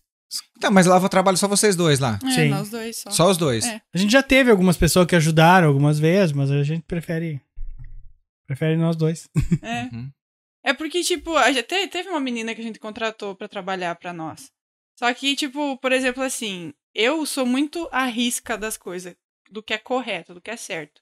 Ela é da fronteira do Rio Grande do Sul. é, tá? por exemplo, assim, eu- ela chegou, chegou lá, Podia ser da ela Bahia, tinha se é aquela, certo, é aquela, certo. aquela unha, assim, postiça. Por exemplo, tu vai trabalhar no restaurante, tu não pode ter. Só que muitos lugares, tipo, eles ignoram isso. Mas não pode, porque é um- uma, um- uma coisa que higiênica, Higiênica. tipo, contém bactéria, vai passar pra comida, tu tá vendo como é que tu vai fazer um negócio desse? E daí quando eu falei pra ela, ah, né, se tu ficar aqui, tu vai ter que tirar unha e tal.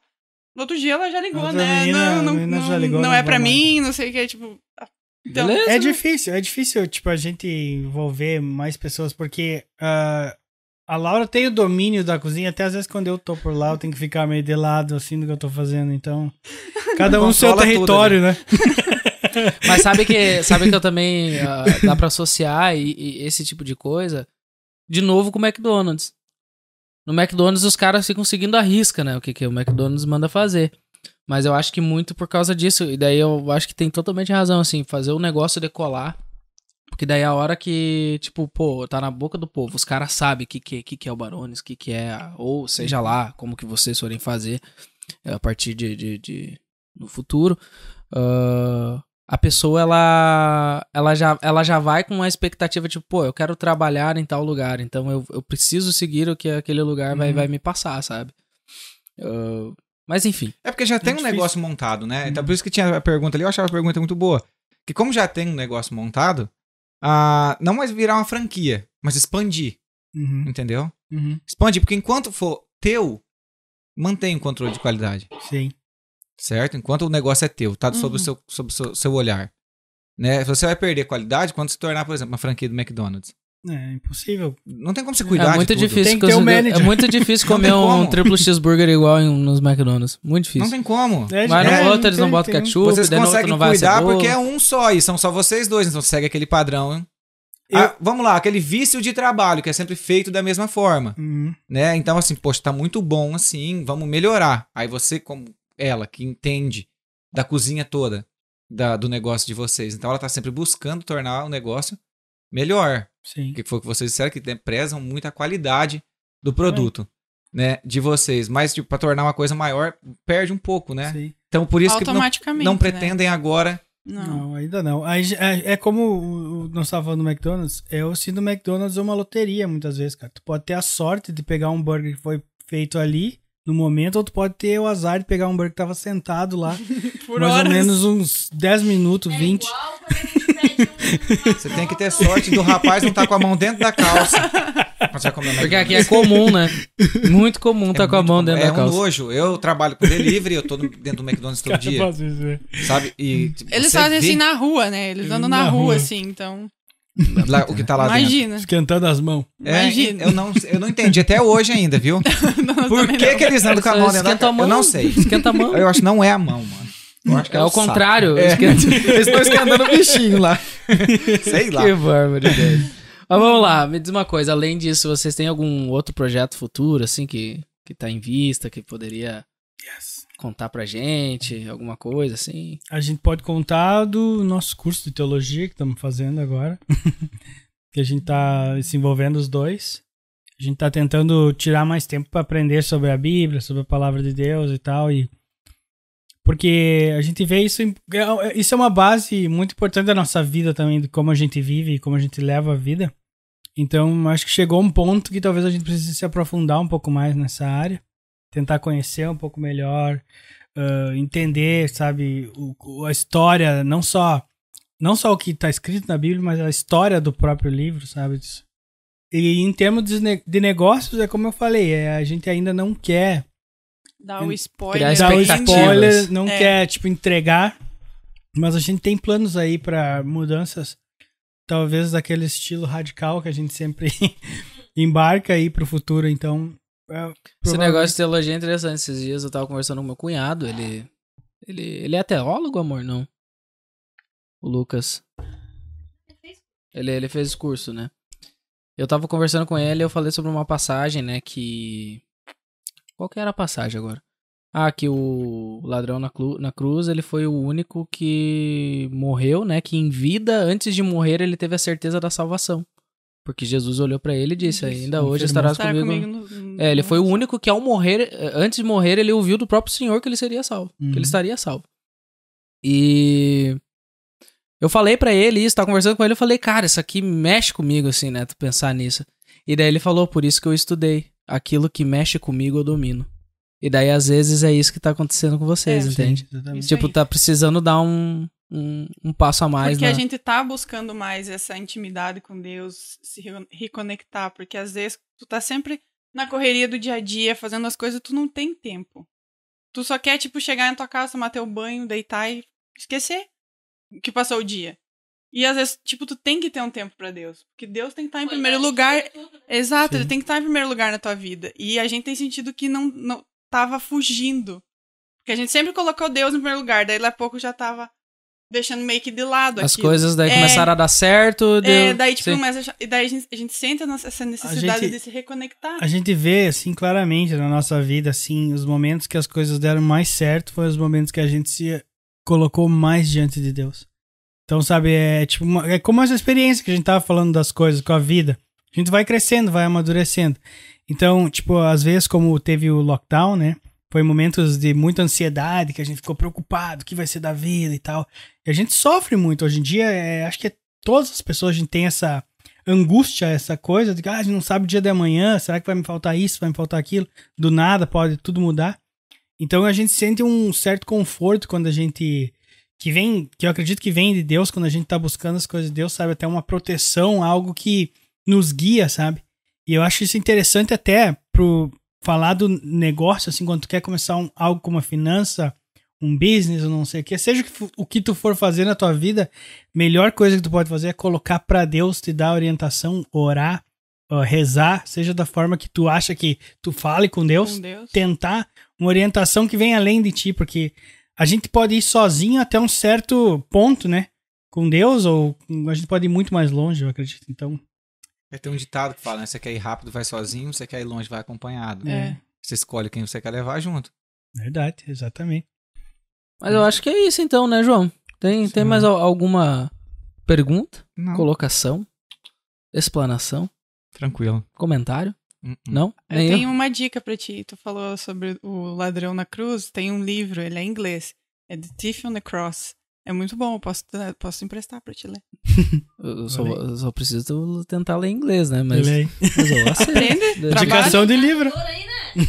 Tem o telefone. Vai ser bom pra coloca- treinar. Eu aceito. Quando a gente for buscar um hambúrguer lá, amor.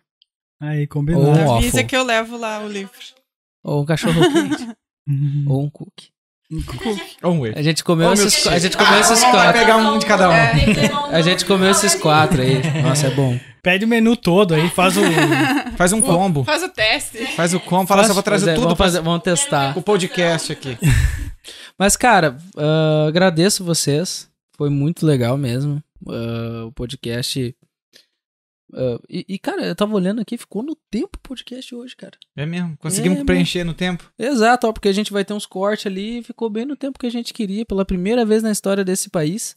Mas é porque foi conversado, né? Exato, Não foi bagunçado. exatamente. Hum. Mas, cara, obrigado mesmo. Ah, onde é que o pessoal consegue achar vocês aí se Vocês têm Instagram, né? a Do, gente tem a do- página no Instagram. Qual que é o arroba de vocês no É Barones? Barones Liverpool. Barones Liverpool. Hum. Ok, não tem ponto nada, né? Não. Então, galera, sigam lá Barones Liverpool pra vocês verem o, o que eles fazem. Tem o endereço lá. Tem, tem tudo É certinho. onde? É na- Menu, a- é na é é Walton Breck Road, Número o- 407. 400. 407. O, é, Walton Brack Road, número Walton Brack 407. Perto do Anfield. 407.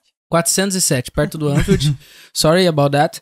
Ah, cara, é bom mesmo, a gente é cliente, tá? O João agora também vai ser Não, não, cliente. vou, vou lá experimentar agora. O João não conhecia, eu que vim com. Essa semana eu mandei pra ele na outra semana, ô João, vamos conversar com o cara lá e tal. O João, mas quem que. Já tava por fora. Não, não tem muita gente que não conhece ainda. Isso que eu acho É. louco, né, cara? Aqui é, a gente conhece um monte de gente, assim, tipo. E não conhece ninguém. E não É. conhece ninguém. É muito brasileiro aqui, né? E, enfim. Mas então tá, onde é que o pessoal te acha, Jones? Pode estar me encontrando no Instagram como arroba João UFFA. Inclusive tem uma parada do UFFA aqui, mano. É mesmo? É. Puxa. Eu fui pesquisar aquele dia que a gente tava falando. Então, é, procura lá. UFFA. João Conic UFFA. E, e tu já abriu o teu Instagram? Porque eu vi que ele tava fechado, né? Cara, eu não abri o meu Instagram. Eu vou abrir meu Instagram porque tem tanta gente no purgatório lá pra me aceitar que eu tenho que limpar Vai ter que abrir, lá. não, tu tem que abrir que daí todos entram. Vão me seguir de uma vez. Exatamente, é mais fácil, eu acho. Tá cheio de gente pra seguir lá. Mas enfim, e eu, vocês me acham Mas não é a no- galera do podcast, não, tá? Só pra deixar bem claro isso. É, é, então tá aí, então. Então não abre, então. eu, vocês me acham no arroba ramal, R-A-M-A-O, A-J-R. Tá? E, e esse podcast tá disponível também no Instagram, lá no arroba Fala Imigrante. Lá vocês vão encontrar um link na bio.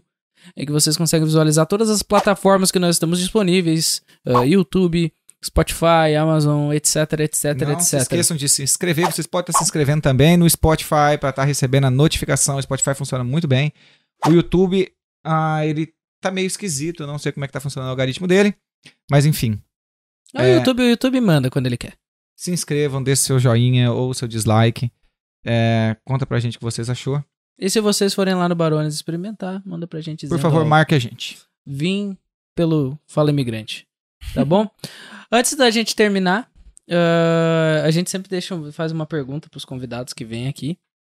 E até eu nem adaptei essa pergunta aqui, mas eu acho que dá pra fazer ela bem dentro do, do, do contexto deles em questão de, de empreendimento, cara. Ah, o que, que vocês diriam, assim, pra uma pessoa que já é, sei lá, uma pessoa que tem uma cabeça de empre- empreendimento e, quer imigrar ou já imigrou? O que, que vocês diriam pra essa pessoa, assim? Tipo, uma pessoa que tá, sei lá, com medo de começar alguma coisa. O que, que vocês dariam de conselho pra ela? Eu diria é corre atrás dos teus sonhos, procura aprender o máximo que tu puder antes de tu começar algo, ah, confia em Deus e acredita que pode existir uma forma de dar certo, porque a primeira coisa que a gente precisa é esperança. A gente precisa de quando tu sonha, tu precisa de algo que te que te faz mover adiante, que eu acredito que tu precisa não quero dizer diretamente Deus, mas busca em Deus e se Deus quiser, se for a vontade de Deus, e se tu tiver planejado bem, se tu querer de verdade, tu pode conseguir, porque todo mundo tem direito a querer, a conquistar, só depende de ti, só depende de cada um de nós. Aí, E você? faço Você assina minhas embaixo. palavras. Assina embaixo. Ô, louco. Então tá, muito obrigado. A gente se vê aí na próxima semana com mais um Fala Imigrante Podcast. Lembrando que nós mudamos, por enquanto, né? Deve estar ainda nos domingos. Se Ah. você está assistindo em 2025, de repente pode ser que mudou a data de novo. Mas ele, todo podcast aí, todos os domingos ao meio-dia, tá Ao bom? meio-dia. Obrigado a todo mundo aí. Forte abraço. Valeu. Valeu. Valeu. Valeu, tchau, tchau.